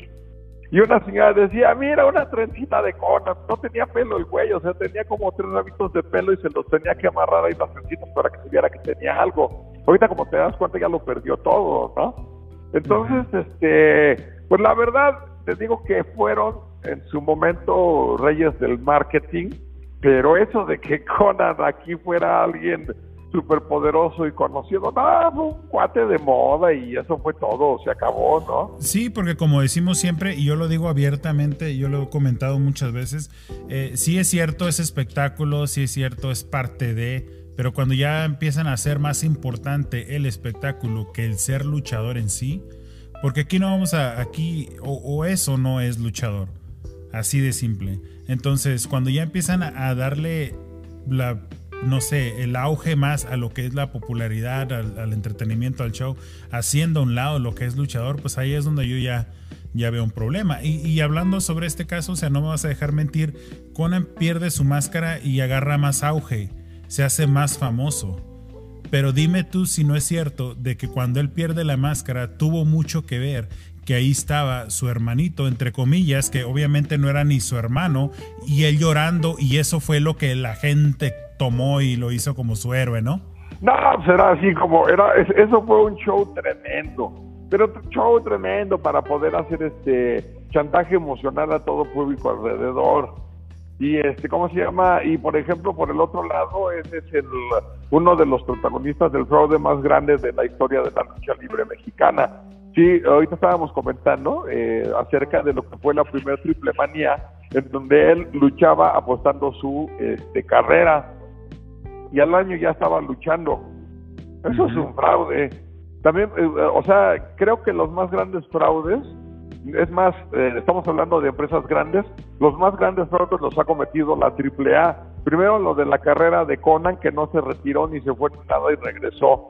El mismo, este presidente de la comisión de que en ese entonces era de box y lucha del Distrito Federal todavía le dijo no usted no puede regresar a luchar usted este, apostó la carrera y la perdió y tuvieron que esperar a que a que relevaran eh, a, a este a este señor al presidente de la comisión para que entrara otro y darle una mordida y dejarlo luchar otra vez. Eso se llama fraude y son cosas que no se cuentan pero sin embargo la gente sí lo quería. Yo me acuerdo que tres semanas después de que Conan había perdido su lucha de, eh, de, carrera, eh, estaba yo ahí en la, en la, gimnasio Juan de la Barrera, donde hacían sus funciones donde la AAA, y este, la gente sí gritaba Conan, sí lo querían de regreso, ahí sí no puedo decir que no, era el ídolo de moda.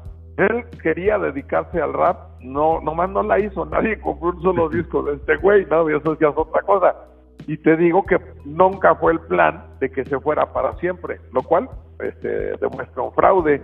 Otro de los grandes fraudes de la AAA es el hecho de la lucha de, este, ¿cómo se llama?, por el, traje de la parca, que ganó L.A. Park y no le dieron nada en concubinato con la Comisión de la Ciudad de México.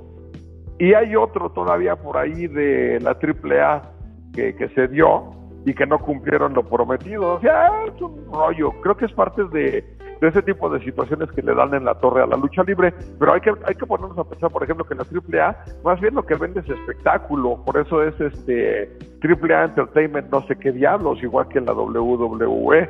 Y algo así no lo vas a ver en este en la, en la Arena México, en el Consejo Mundial de Lucha Libre.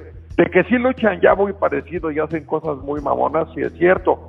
Pero como que eh, la empresa todavía eh, trata de no pasarse de la raya como la gente de la AAA. No, sí, y yo lo puedo decir abiertamente y lo he comentado muchas veces cuando la gente pregunta lucha libre mexicana, pues yo sí puedo decir que es el consejo. Y, no necesariamente estoy diciendo que, que la AAA no tiene luchadores. Te lo, te lo digo sinceramente y lo he compartido también con la gente aquí en el podcast, eh, el AAA sí tiene luchadores y de hecho muchos son amigos, son que yo, personas que yo conozco. Bueno, a lo mejor no les puedo llamar amigos, pero sí le puedo llamar conocidos que son muy buenos. Pero estoy hablando de la empresa y la verdad no me gusta. O sea, siempre lo he dicho, es una copia de la WWE. Barata y corriente, ¿eh? Corriente. Sí, por eso, a eso me refiero. O sea, cada quien. Yo de verdad a veces veo ciertas cosas y digo, neta, o sea, la gente es, le gusta esto. Y, y es obviamente que sí. O sea, si no, no tuvieran esa gente que lo sigue, si no, no hicieran las triplemanías y hubiera público. O sea, de que tiene público, lo tiene. Y como, como yo he comentado varias veces, son cuestiones de gustos. A mí no me gusta la, de la forma en que la empresa hace ver la lucha libre muchas veces. Y eso es lo que yo le pongo un pero. Ahora, de que tienen buenos luchadores, sí tienen luchadores, sí, sí tienen buenos luchadores. Pero ellos no, ellos no son libres de ser o de representar o de expresar un personaje. Tiene que ser como ellos dicen. Y pues ahí es donde entra, ¿no? Y, y por eso te digo, o sea, siempre, siempre he expresado también aquí el consejo es la lucha que a mí me gusta pero que, también tienen sus cositas que a mí no me gustan, pues no es que yo esté manejando la empresa, ¿no? Que de repente ya se sacan un aniversario debajo de la manga, eh, es, está bien, y eso tiene que ver, me refiero que está bien, porque así es, no que esté bien que lo hagan. Pero eso tiene mucho que ver a las personas que están manejando la empresa, ¿no? pero, pero sí puedo decir que, la, que el sistema o que el modo de prepararse de la lucha libre mexicana es la del consejo. Sí, y te voy a decir una cosa, eh, a pesar de todo no tienen la preparación que tenía la empresa mexicana de lucha libre, que es el mismo consejo, eh, digamos, de los 80 para atrás. Y ahora, por ejemplo, los luchadores de la empresa mexicana en los 80 que todavía no había consejo, estaban por debajo de la calidad de los luchadores del toreo. Entonces ya te imaginarás, y no estoy denigrando a nadie, yo creo que todos los luchadores tienen como que su límite dentro de lo que pueden hacer dentro del ring y todo lo que pueden saber dentro de la lucha libre. Una vez estuvo con nosotros en entrevista, es otro gran amigo que también extraño mucho, Cuchillo, en donde él decía, el peor de los luchadores de los 70 para atrás es mil veces mejor que cualquier luchador de la actualidad. Y estamos incluyendo al Consejo Mundial de Lucha Libre, así nada más te darás cuenta. Entonces, este, el, Consejo sí sigue ciertas pautas, pero la verdad es que los luchadores no son ni un 30 o 40% de lo que eran de los 80 para atrás. A partir de los 90 que fue cuando empezaron como Conan, como El Vampiro, como Octagón y como muchos otros que fueron este, bautizados y creados eh, como este con Antonio Peña, como el tal ¿cómo se llamaba este güey? El, el novillero Oscar Sevilla, que es un cuate que jamás había pisado una arena de lucha libre y que sin embargo lo entrenaron para luchar y lo debutaron. O sea, hay muchos cuates que también no sirven para una gran fregada, por eso se desaparecen. Y sobre todo cuando dejó de apoyar los Peña. Por ejemplo, Peña apoyaba a Octagón. En cuanto se murió Peña, decidieron deshacerse de la Viltrafa, que era lo que quedaba de Octagón. ¿Y por qué? Porque ya no llenaba porque ya no les convenía pagarle tanto. Él puede decir es que no me respetaba. No, güey, esto es un negocio. La lucha libre es un negocio. Tú me atraes público, te contrato. Me das buen espectáculo, te contrato. Ni me atraes público, ni me das buen espectáculo, sabes que no te necesito, punto. Eso es todo, ¿no? Malo para los luchadores porque no tienen nada, nada que los proteja en el futuro. No hace, hace como unos dos o tres años, de hecho se reunieron afuera de lo que sería el Palacio de Gobierno de la Ciudad de México para pedir ayuda. Luchadores que habían sido maravillosos como luchadores, de repente nos estás pidiendo ayuda porque pues ahora sí que la lucha libre no les dio para mucho en su momento. Tuvieron buena lana cuando estaban de estrellas, pero después pues ya no pudieron sostenerse. Y, y ves a la mayoría de los luchadores viejos viviendo en casas pobres. Me acuerdo que hace poco acaba de fallecer este el adorable Rubí, que fue una gran estrella de la empresa mexicana de lucha libre, vendía chicles y, chocolates ahí en Guadalajara.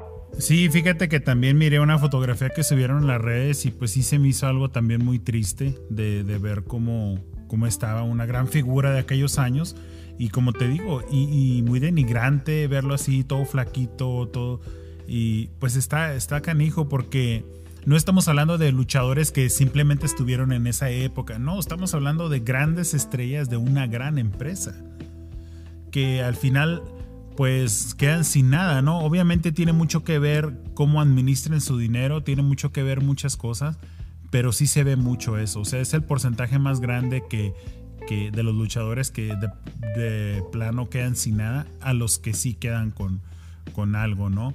Y, está, es triste porque pues son, como dices tú, o sea, no le funcionan a la, empresa y adiós, ¿no?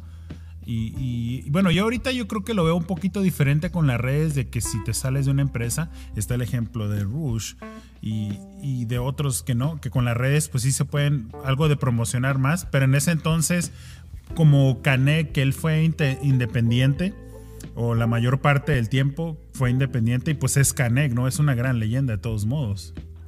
Eso de que Canek siempre ha sido independiente, aunque él lo diga, eso es mentira.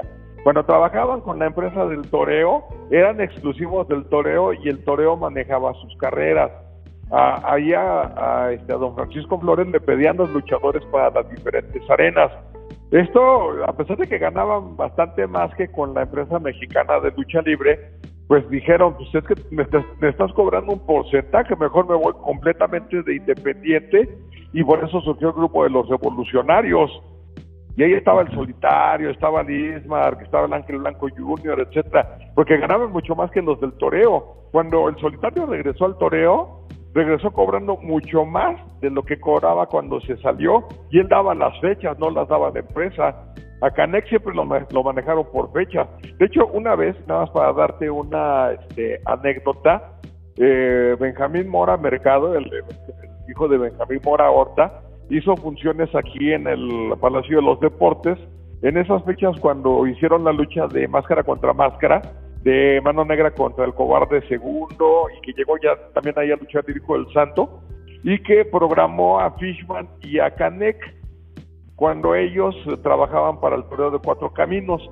Pues no me creerás, y llegó Francisco Flores y les dijo, no se vayan, les voy a subir el sueldo. Y le, le dejaron tirada la, este, ¿cómo se llama? La función a Benjamín Mora, que ya los había palabrado de dinero y toda la cosa. Por eso te digo que Canek puede haber dicho mucho, pero él nunca fue, verdaderamente no fue independiente hasta que se acabó el toreo. Ahí sí ya no le quedó otra, quedó de otra más que manejar su carrera por fechas como lo hacían este el solitario y todos los demás. Ah, ok, no, pues otra cátedra, algo que no sabía. Pero sí, él creo que me comentó cuando lo entrevisté y sí me dijo que era independiente, pero a lo mejor pues tal vez se refería independiente de la, de la Arena México. Sí, o sea, más bien independiente del toreo, porque así les decían los independientes. Por ejemplo, la pendeja esa que dicen de las viudas del toreo, más bien serían las viudas de los independientes. Porque, por ejemplo... No, o sea, yo me refiero como independiente de la Arena México, no que pertenecía ahí, sino fuera de. O sea, si era independiente, pero pues fuera de. Porque igual le llamaban por fechas, pero estaba él o manejado por alguien más. En la Arena México de repente los prestaban por fechas, pero no, déjame decirte otra cuestión. Lo que pasa es que a la gente de la Arena México les decían independientes entre comillas y a los de, perdón, a la, del torneo de cuatro caminos o del Palacio de los Deportes, de la gente de Francisco Flores les decían independientes entre comillas, pero no eran independientes, era una empresa y a los de, el, ¿cómo se llama?, de la Arena México, de la empresa mexicana de lucha libre, les decían coliseínos. Entonces, cuando tú te referías a la gente del toreo, eran los independientes. Cuando te referías a la gente de la Arena México, eran los coliseínos. Eran los apodos, pero en realidad las dos eran empresas y no había luchadores independientes. Todos tenían, eh, digamos, su base, unos en el toreo, otros en la Arena México. Digo que los verdaderamente independientes eran los revolucionarios. Ahí sí, yo te doy mi fecha y me pagas y ahí nos vemos. Y trabajo para quien quiera y como sea. Esos sí eran los verdaderos, eh, digamos, que se manejaban como querían. Porque no podíamos decirle independientes porque eso ya tenían como que otra otro entendimiento de la lucha libre. Pero se empezaron a llamar revolucionarios. Ah, ok, bueno eso es otra de las cosas que no sabía tampoco. ¿eh? Estamos aprendiendo muchas cosas hoy. Pero entonces, entonces ya, ya puedo pensar por qué. O sea, ya, ya tiene sentido por qué se manejaban así entonces, con la promoción, con las revistas, porque pues sí, cada quien, o sea, se llamaban entre comillas independientes, pero cada quien representaba algún lugar, ¿no? No, fíjate que se tiraban mucho. Por ejemplo, los llamados coliseínos tenían su base en la revista Lucha Libre y los independientes en el halcón, pero se daban unas madrizas entre revistas que no tienes idea. Una, este, eh, un ejemplo grande fue cuando iba a debutar el halcón, que José Luis Melchor Ortiz ya luchaba sin máscara. Entonces Valente Pérez de la revista Lucha Libre dijo, yo a él lo voy a poner para que la gente lo bautice y le ponga un personaje. Y estaban trabajando eso cuando Héctor Valero dijo, no, ¿sabes qué? Vente, te tengo un personajazo, el del halcón dijo, no, pues me voy con el personaje del halcón y que se enoja Valente y entonces que los de lucha libre dicen que los independientes son porquería y que este, la Arena de México es lo mejor y que el halcón estaba con la máscara de, de, de, de, de ¿cómo se llama? De una revista que no servía para nada. No, eran unos líos que no tienes idea que llegaron a firmar la pipa de la paz lo hicieron porque inclusive la Arena México le rentó, este, bueno, más bien la gente de la Arena México, la empresa mexicana de lucha libre, le rentó el local de la Arena México a los independientes los domingos como por cuatro o cinco años ahí por los ochentas y hicieron muchas combinaciones, o sea, algo que valió mucho la pena para ambas empresas. pero antes de eso no se podían ver ni en pintura. Los luchadores, sí, ellos no tenían bronca, ¿no? Pero las empresas, los meros meros, nomás se odiaban, pero con todo lo que tenían. Más o menos lo que es AAA y, y, y, el consejo en este momento, nada más que AAA es otra mamada, o sea, no, no vale tanto la pena. Sí, o sea, y este güey que, ah, pues ahí nos vemos, ya, Dios, cada quien tiene su show. Sí, pero fíjate que sí es importante saber de qué forma trabajaban antes, cuál era el sistema, cuál era... Eh, a mí me gusta mucho, y te, lo digo, a mí me gusta mucho la, la, lucha libre de antaño por, por esa misma razón. Se, se manejaba un respeto que, que como que se, se, fue perdiendo. Y no nada más respeto al deporte, sino respeto a los demás. Eh, entre luchadores. Yo creo que, yo creo que es una de las mejores formas de, de vivir una vida, de vivir un estilo de vida. A mí me hubiera gustado mucho eso. Como te digo, como te comentaba hace rato, yo nací en el 85. O sea, yo las primeras, la primera vez que me van a una arena fue en el Neri Santos, que es un lugar muy grande de eventos ahí en Juárez, que es donde iba la lucha libre. Y pues yo, cuatro o cinco años, o sea, fue la primera vez que me llevaron. Pero fuera de eso, ah, pues ya te podrás imaginar qué, qué lucha era la que yo miraba por, por televisión. Después del 92, 3, 4, pues yo miraba la AAA. Y yo crecí mirando la AAA. Mirando a Octagón, mirando a Mil, a mil Máscaras, a Máscara Sagrada, mirando a, a todos esos que estaban pues en esa época, ¿no? Y, y de hecho mi hermano es súper fan todavía de Octagón. ¿Por qué? Porque era lo que mirábamos de niños. Pero ya después conforme fui creciendo, pues fui viendo las cosas como que no me gustaban ya mucho. O sea, como que la lucha libre no era tan, tan real como yo la quisiera ver. Y le perdí el hilo, si me entiendes, por muchos años, hasta que yo llego a, acá a Estados Unidos, a Denver, Colorado, entro a la escuela, juego fútbol americano, ya después tengo el contacto con un amigo que era fisiculturista en el gimnasio, él tenía otro amigo que era luchador, y desde esa forma como él me, me invita a la lucha libre. Y me dice, ¿no quieres ser luchador? No, le digo, pues es que pues sí, sí me gustaba de niño, pero ya ahorita no. Le dije, la verdad me gusta la lucha libre mexicana, no la de Estados Unidos. Y me dice, no, es lucha libre mexicana, pero aquí. Entonces ya me invita y es de la forma en que tengo contacto con la lucha libre, que vuelvo a tener contacto. Entonces ya empiezo a entrenar y me empieza a gustar, me empiezo a enamorar del, del deporte sin ni siquiera haber debutado.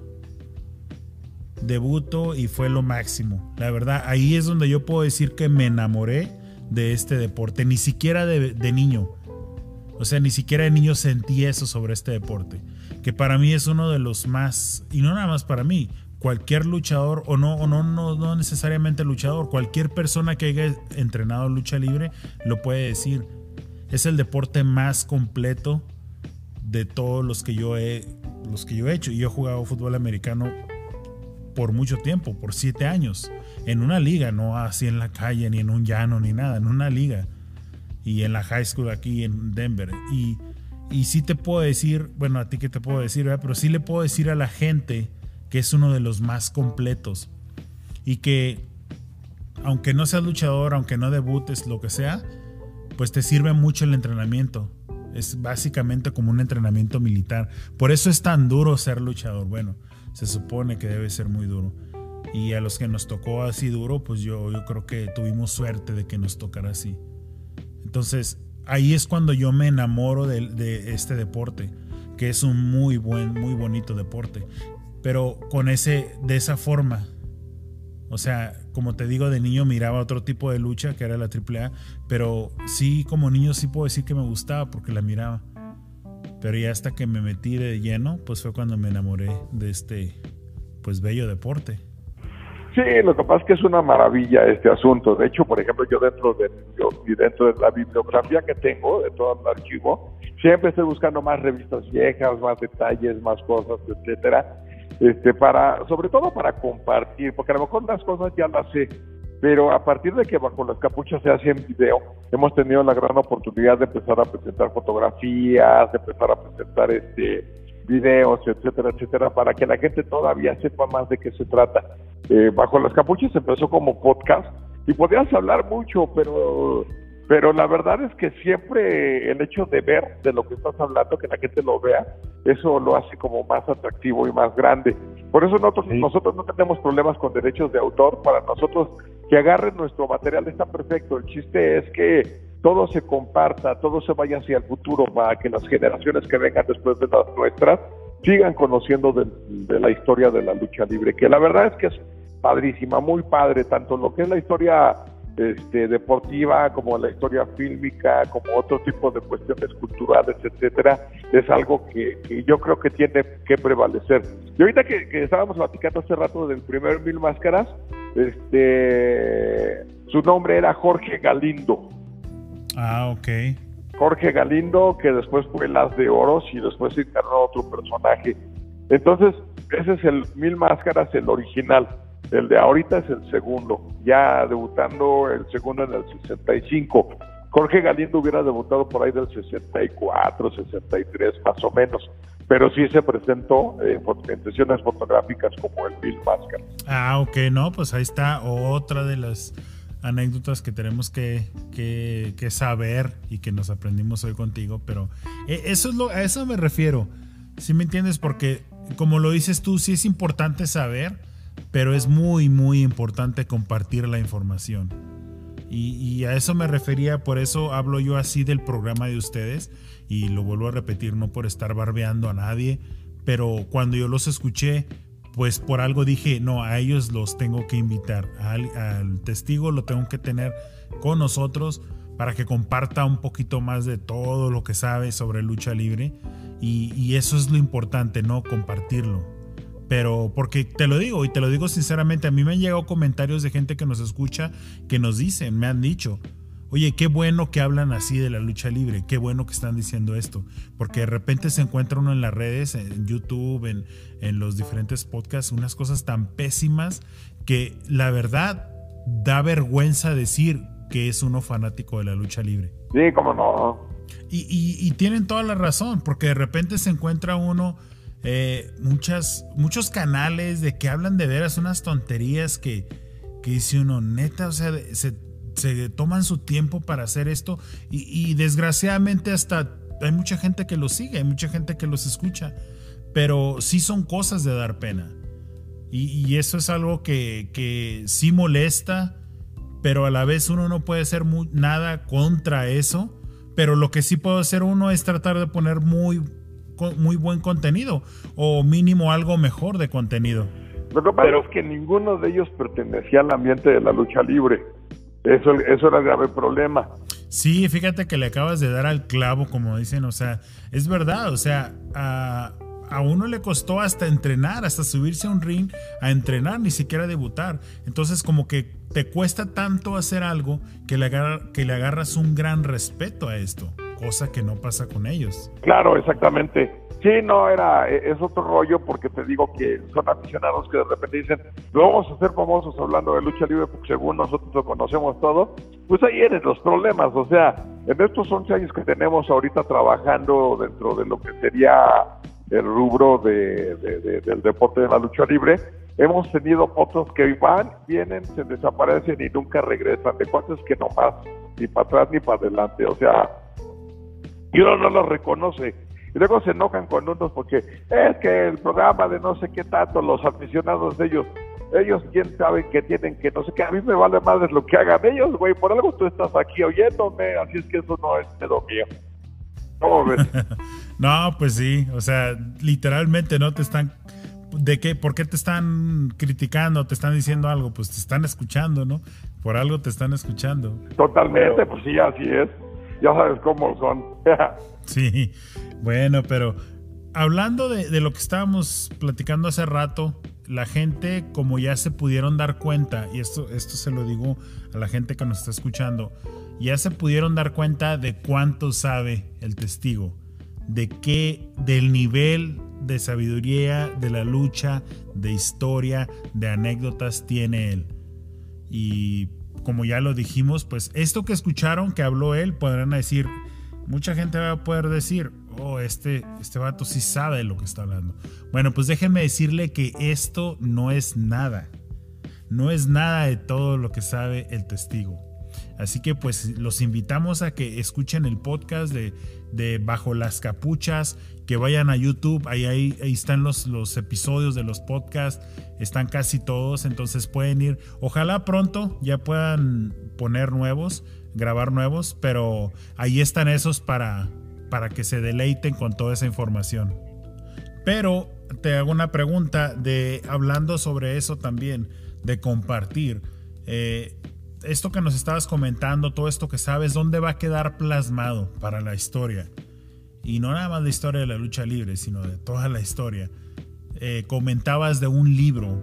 ¿Hacia dónde va a ir dirigido ese libro? No, pues evidentemente eh, ese libro va a ir, este, ir dirigido primero a los aficionados del deporte, a gente que estudia acerca de lucha libre, eh, digamos a los intelectuales les interesa mucho lo que, lo que era este rubro. Eh, alguien que te quería mencionar era precisamente Carlos Monsiváis, que gran amigo mío que este, nos apoyó en la presentación del libro de mi amigo este, el árbitro, este, Rafael Olivera Figueroa, este, en donde ellos buscaban todo ese contenido del deporte de la lucha libre, de esa cultura popular que pues evidentemente también le interesa a todo este tipo de personas, ¿no? O sea, digamos que eh, Monsiváis era un enamorado del deporte y él me lo dijo en su momento, mi ídolo es el brazo de plata. Entonces antes de que falleciera teníamos la idea de este, traer al programa a Carlos Monsiváis y al brazo de plata, este, el brazo de plata como representante de la lucha libre, a Carlos Monsiváis como representante de aquellos que ven la lucha libre con otros ojos, este, y como regalo también para Carlos Monsiváis, que estuviera junto a su ídolo, el brazo de plata, un luchadorazo en toda la extensión de la palabra, tanto, eh, digamos, dentro de lo que sería la lona, como, como manejador de su personaje del Super Porky. La verdad es que pocos tienen ese, ese ángel, ¿no? Sí, claro, tuve la gran suerte de conocerlo en persona y de tratarlo, y la verdad, una leyenda el señor. Sí, totalmente. Una leyenda que no necesitó de mucho para poder llegar, solamente de él, de su simpatía y su forma de, este, de luchar, porque era un manejador. Él fue un, este, uno de mis maestros, fue Solar, fue él y fue Ladito Cruz, entre varios otros. Y bueno, regresando un poco al asunto, yo estoy escribiendo un libro, evidentemente, desde el principio de la lucha libre, de cómo llegó, que la lucha libre, tal y como la conocemos, la inició un francés y un mexicano que era, digamos, un artista del circo fue el que empezó a tomar clases con él, que evidentemente la lucha libre no es como la conocemos ahorita, ¿no? Pero fue el que le empezó a dar eh, toda esa magia y logró que se presentara lucha libre antes de lo que dice el Consejo Mundial de Lucha Libre en 1933. Fíjate que ahí tengo una duda y ya van tres personas, tres luchadores de antaño de Ciudad Juárez que me comentan lo mismo. Y todos me comentan, bueno, el Consejo Mundial de Lucha Libre siempre ha dicho que se inició en 1933 y todo ese rollo que ya muchos conocemos. Pero van tres personas que me dicen que antes del 33, mucho antes, ya había lucha libre en Juárez. Ellos se acuerdan que sus hermanos mayores les contaban de que ya había antes de, ese, ese año. Entonces yo tengo esa duda si es verdad o no es verdad que existió antes. Totalmente cierto. Estamos hablando que las funciones de lucha libre se dan desde 1897 por ahí. Y de hecho hay una, por ahí en el libro voy a compartir una cartelera de funciones de lucha libre antes de 1933 aquí en un lugar eh, muy conocido en la Ciudad de México que se llama el Palacio Chino, que después lo convirtieron en, este, en, uno, en un cine primero y después en unos multicinemas. Está, está en la calle de Bucareli, en el centro, eh, Bucareli Reforma, en el centro de la Ciudad de México. Y este, la lucha libre se daba con puros luchadores extranjeros. Eh, entonces, eh, lo que trataba o ha tratado siempre de borrar la empresa mexicana de lucha libre o el consejo es el hecho que antes de ellos existieron otros, pero la realidad sí. De hecho, el tercer luchador mexicano que se dio en la historia luchó ya en la Arena México en 1933. Pero antes, el primer luchador mexicano se llamaba el Alcides mexicano. Ahorita no me acuerdo cuál era el nombre del señor, pero ya luchaba primero en circos y después en gimnasios. Y después eso te digo que se abrió aquí en México, en el Palacio Chino. Y allá en esto, este, perdón, allá por donde tú estás, bueno, más bien por lo que sería la frontera de México, se daba porque muchos luchadores de Estados Unidos cruzaban para acá y daban funciones. O sea, eso de que la lucha libre aquí se implantó, como decían antes, en 1973, es la mentira más grande del mundo. Pero del mundo. Es más, el mismo Luterón antes del 33 presentaba lucha en la arena este, modelo perdón, la Arena Nacional, que después se convirtió en la Arena México. Pero cuando anunciaron la, primera lucha de 1973, la anunciaron ya como la Arena México. Pero ya había habido luchas, ya había habido luchas acá en Tacuba, este, en San Pedro de los Pinos, en varias partes de la, de la Ciudad de México, en donde había, en ese entonces eran como barrios populares. La Ciudad de México se extendió tanto que ya se convirtieron en colonias. Pero eso del 33 es el cuento más grande que se han aventado. Y, y, cualquiera de los que me acabas de mencionar este, tiene toda la razón al respecto de que ya se daban funciones mucho antes de la Arena México. Sí, porque como te digo, así me lo, así me lo comentaban y, y ellos decían, familiares, hermanos de ellos, les contaban que ya habían visto eso de niños, carteles o cosas así. Entonces, sí, ya cuando la tercera persona me lo dijo, yo pensé, dije, bueno, a lo mejor pues algo hay de cierto de esto, ¿no? Totalmente cierto, eso no, ni, ni este, es algo indiscutible totalmente. Es más, ya este, si te has fijado en los aniversarios de, ¿cómo se llama? de la hora Consejo Mundial de Lucha Libre, ellos hablan del año de 1963 como el aniversario de ellos, ya no hablan de la implantación como decían antes, ya se lo quitaron, porque mucha gente ya sabe que eso no es cierto, que eso era mentira hablan del aniversario de la Arena México y se acabó. Ya dejaron de lado lo de la implantación. Ah, ok, no, pues sí. ¿Y el libro que, mencionas, eh, cuándo va a salir o en qué porcentaje vas de, para completarlo? Fíjate que un porcentaje del 40%, porque yo quería sacarlo en un año y la verdad es que no se puede.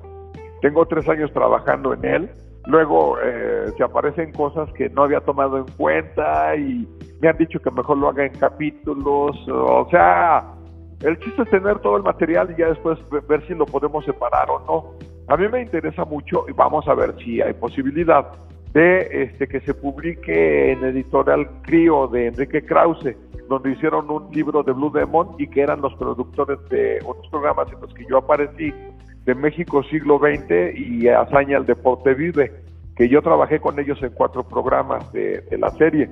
Entonces, a ver si al señor Krause le interesa y pues bueno, ahí espero que en dos años más ya esté listo todo ese material para poder sacarlo. No quiero hacerlo como lo hace la Arena México, que son como libros este, a colores y no sé qué tanto, o como lo que hizo la, hija de, de Paco Alonso, que, se, que, metió su versión de, la lucha libre, de cómo se había iniciado y todo eso. Su versión quiere decir la historia que le contaron y que vivió dentro de, de, lo que sería la empresa mexicana de lucha libre hoy Consejo, pero este, no eh, hablan de lo que sería la eh, totalidad del deporte. Y es hablar de Antonio Peña, aunque no nos guste, pues aquí estuvo, de Jesús Garza Hernández de Televicentro, hablar de Francisco Flores, hablar de la cantidad de, grandes promotores en el norte, que era muy importante la lucha libre. Es que hay que hablar de todo y de todo lo que se dio y cómo se dio, de los grandes luchadores, entre comillas, independientes que se dieron y que pues nacieron en, el Palacio de Deportes y, y en el toreo y que después se volvieron las figuras más importantes del Consejo Mundial de Lucha Libre, como el Dr. Wagner Jr., él, ah, este, él apareció allá en el Toreo de Cuatro Caminos y luego se lo jalaron a la Arena México y ya no lo dejaron salir. Ya después él se fue a AAA y es otro rollo, ¿no? Pero imagínate los grandes valores que tenían. El Negro Casas era nacido del toreo, Blue Panther era nacido del toreo. Los villanos. Los villanos también. Este, muchos luchadores que, que llegaron ahí a presentarse en la Arena México, que, que, que, la verdad es que sí le enseñaron a muchos luchadores que estaban ya... Eh, anteriormente dentro de, esa empresa. Entonces como que aprendieron mucho de lucha libre verdadera ahí, porque no podemos negar que gente como el negro, como Blue Panther, como el villano tercero, sobre todo el villano tercero, tenían algo que no tenían los, la, gente de la Arena México. Sí, claro que sí, el buen Arturo, el rey Arturo. Eh, tuve la, fortuna de conocerlo, platicar con él, tratarlo. Y de, de hecho, raro, hablé con él tres meses antes de, que muriera. Y, me acuerdo porque le comenté, yo estaba buscando la máscara de Flama Roja, que es de Ciudad Juárez. Bueno, es de Guadalajara, pero digamos que se creó, es como, como Fishman, Salió de Ciudad Juárez, pero no nació en Ciudad Juárez. Pero eh, lo contacto para eso y me dice, no, fíjate que ya no la tengo. Y, dice, pero tengo la, máscara de, de Pegasus Kid. Y, le dije, no, pues dijo, si te interesa, le dije, pues déjeme ver, yo, yo le hablo. Y en eso quedé, en hablarle. Y pues ya, desgraciadamente, pues ya no, a lo, como te digo, a los tres meses murió y pues ya no, ya no pude. Y, y, me pudo mucho porque, no porque yo fuera fan de Pegasus Kid, que terminó siendo Chris Benoit, simplemente por el hecho de que el villano se la quitó. Que aunque después me di cuenta que creo que la apostó dos veces, ¿no? Y después la perdió una vez y después la perdió otra vez con el villano, ¿o cómo estuvo eso? Allá en, este, en Japón la apostó y la perdió y luego después con el villano. Ah, sí, exactamente, sí, sí es cierto. No recuerdo que el luchador lo desenmascaró, pero sí, sí fue totalmente cierto eso. Como también que el halcón perdió dos veces la máscara, primero aquí en México y luego en Japón. Y las dos con mil pues. máscaras. Ajá, sí, cómo no. Ah, ok. Sí, pues como no había redes sociales ni nada de eso, ¿verdad? No, no, no, ahorita ya queda como leyenda, pero pues todo se termina sabiendo. Sí, ¿verdad? Y no, pues la verdad, te queremos agradecer el tiempo que, nos acompañaste, que estuviste aquí. Como le comento a la gente, si escucharon esto y les gustó la, la información, las historias, esto no es nada, lo repito y lo vuelvo a repetir, esto no es nada para lo que sabe el don testigo. Y pues la verdad nos da mucho gusto de que hayas estado aquí con nosotros. no, pues yo te agradezco mucho que hayas pensado en mí para hacer esto y con todo gusto lo hice. Y pues cuando quieras, aquí estamos. No, claro que sí. Ojalá se repita. Digo, pues, tenemos un poco de tiempo, pero igual, igual la entrevista se, se alargó con toda esta información y pues la verdad que bueno, si nos ponemos a hablar yo creo que podemos hacer un programa de tres días sin parar y ni así terminamos ¿no? con toda la información que tienes, pero la verdad, muchas gracias a la gente que los quiera seguir, pues ya dijimos dónde los pueden encontrar. Y pues la verdad yo me quito el sombrero, no uso sombrero, pero, pero me pongo de pie, me quito el sombrero cada vez que diga testigo, don testigo desde hoy en adelante. Así que pues muchas gracias por toda la información, por la plática de hoy y pues esperemos que pronto nos veamos. No, pues la verdad, este, al contrario, muchas gracias a ti. Sinceramente, pues yo creo que es muy padre platicar lo que es ese deporte y sobre todo el hecho de que tú te hayas tomado la molestia de contactarme para poder, este, pues, participar conmigo y no me queda más que despedirme de toda la gente que nos ha estado escuchando en este rato. Muy placentero para mí por seguir platicando precisamente de todo lo que nos gusta, de tratar de continuar por otro medio la historia y compartir todo lo que tiene que ver con la lucha libre de antes y un poquito de lo que dicen que es la lucha de, la lucha libre de ahora. Y como termino en todos mis programas de bajo las capuchas, que la lucha sea.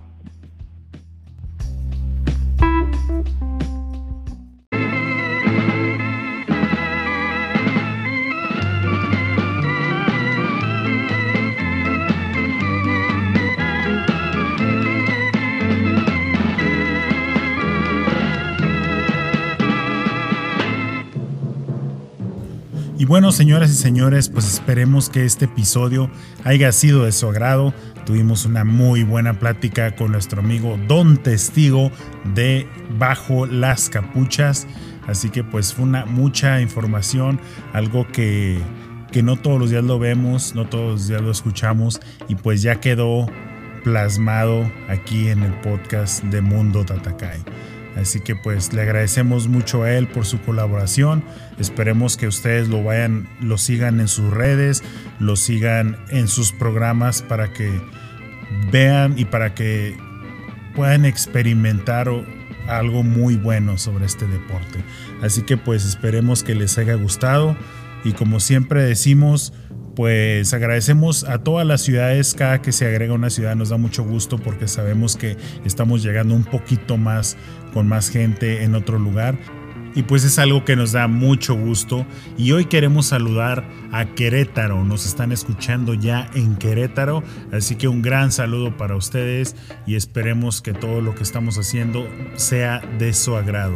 Así que, si, como los, lo decimos siempre, si no han escuchado los demás episodios, tenemos ya este es el número 41, así que hay 40 más para escuchar y esperemos que cada uno de ellos sea de su agrado. Como siempre, nos despedimos. Ahora vamos a hacer dos porque para los que no sepan, bajo las capuchas se despide siempre con la lucha sea. Así que hoy nos despediremos con la lucha sea y larga vida para la lucha libre mexicana. Nos escuchamos en el próximo episodio. Saludos.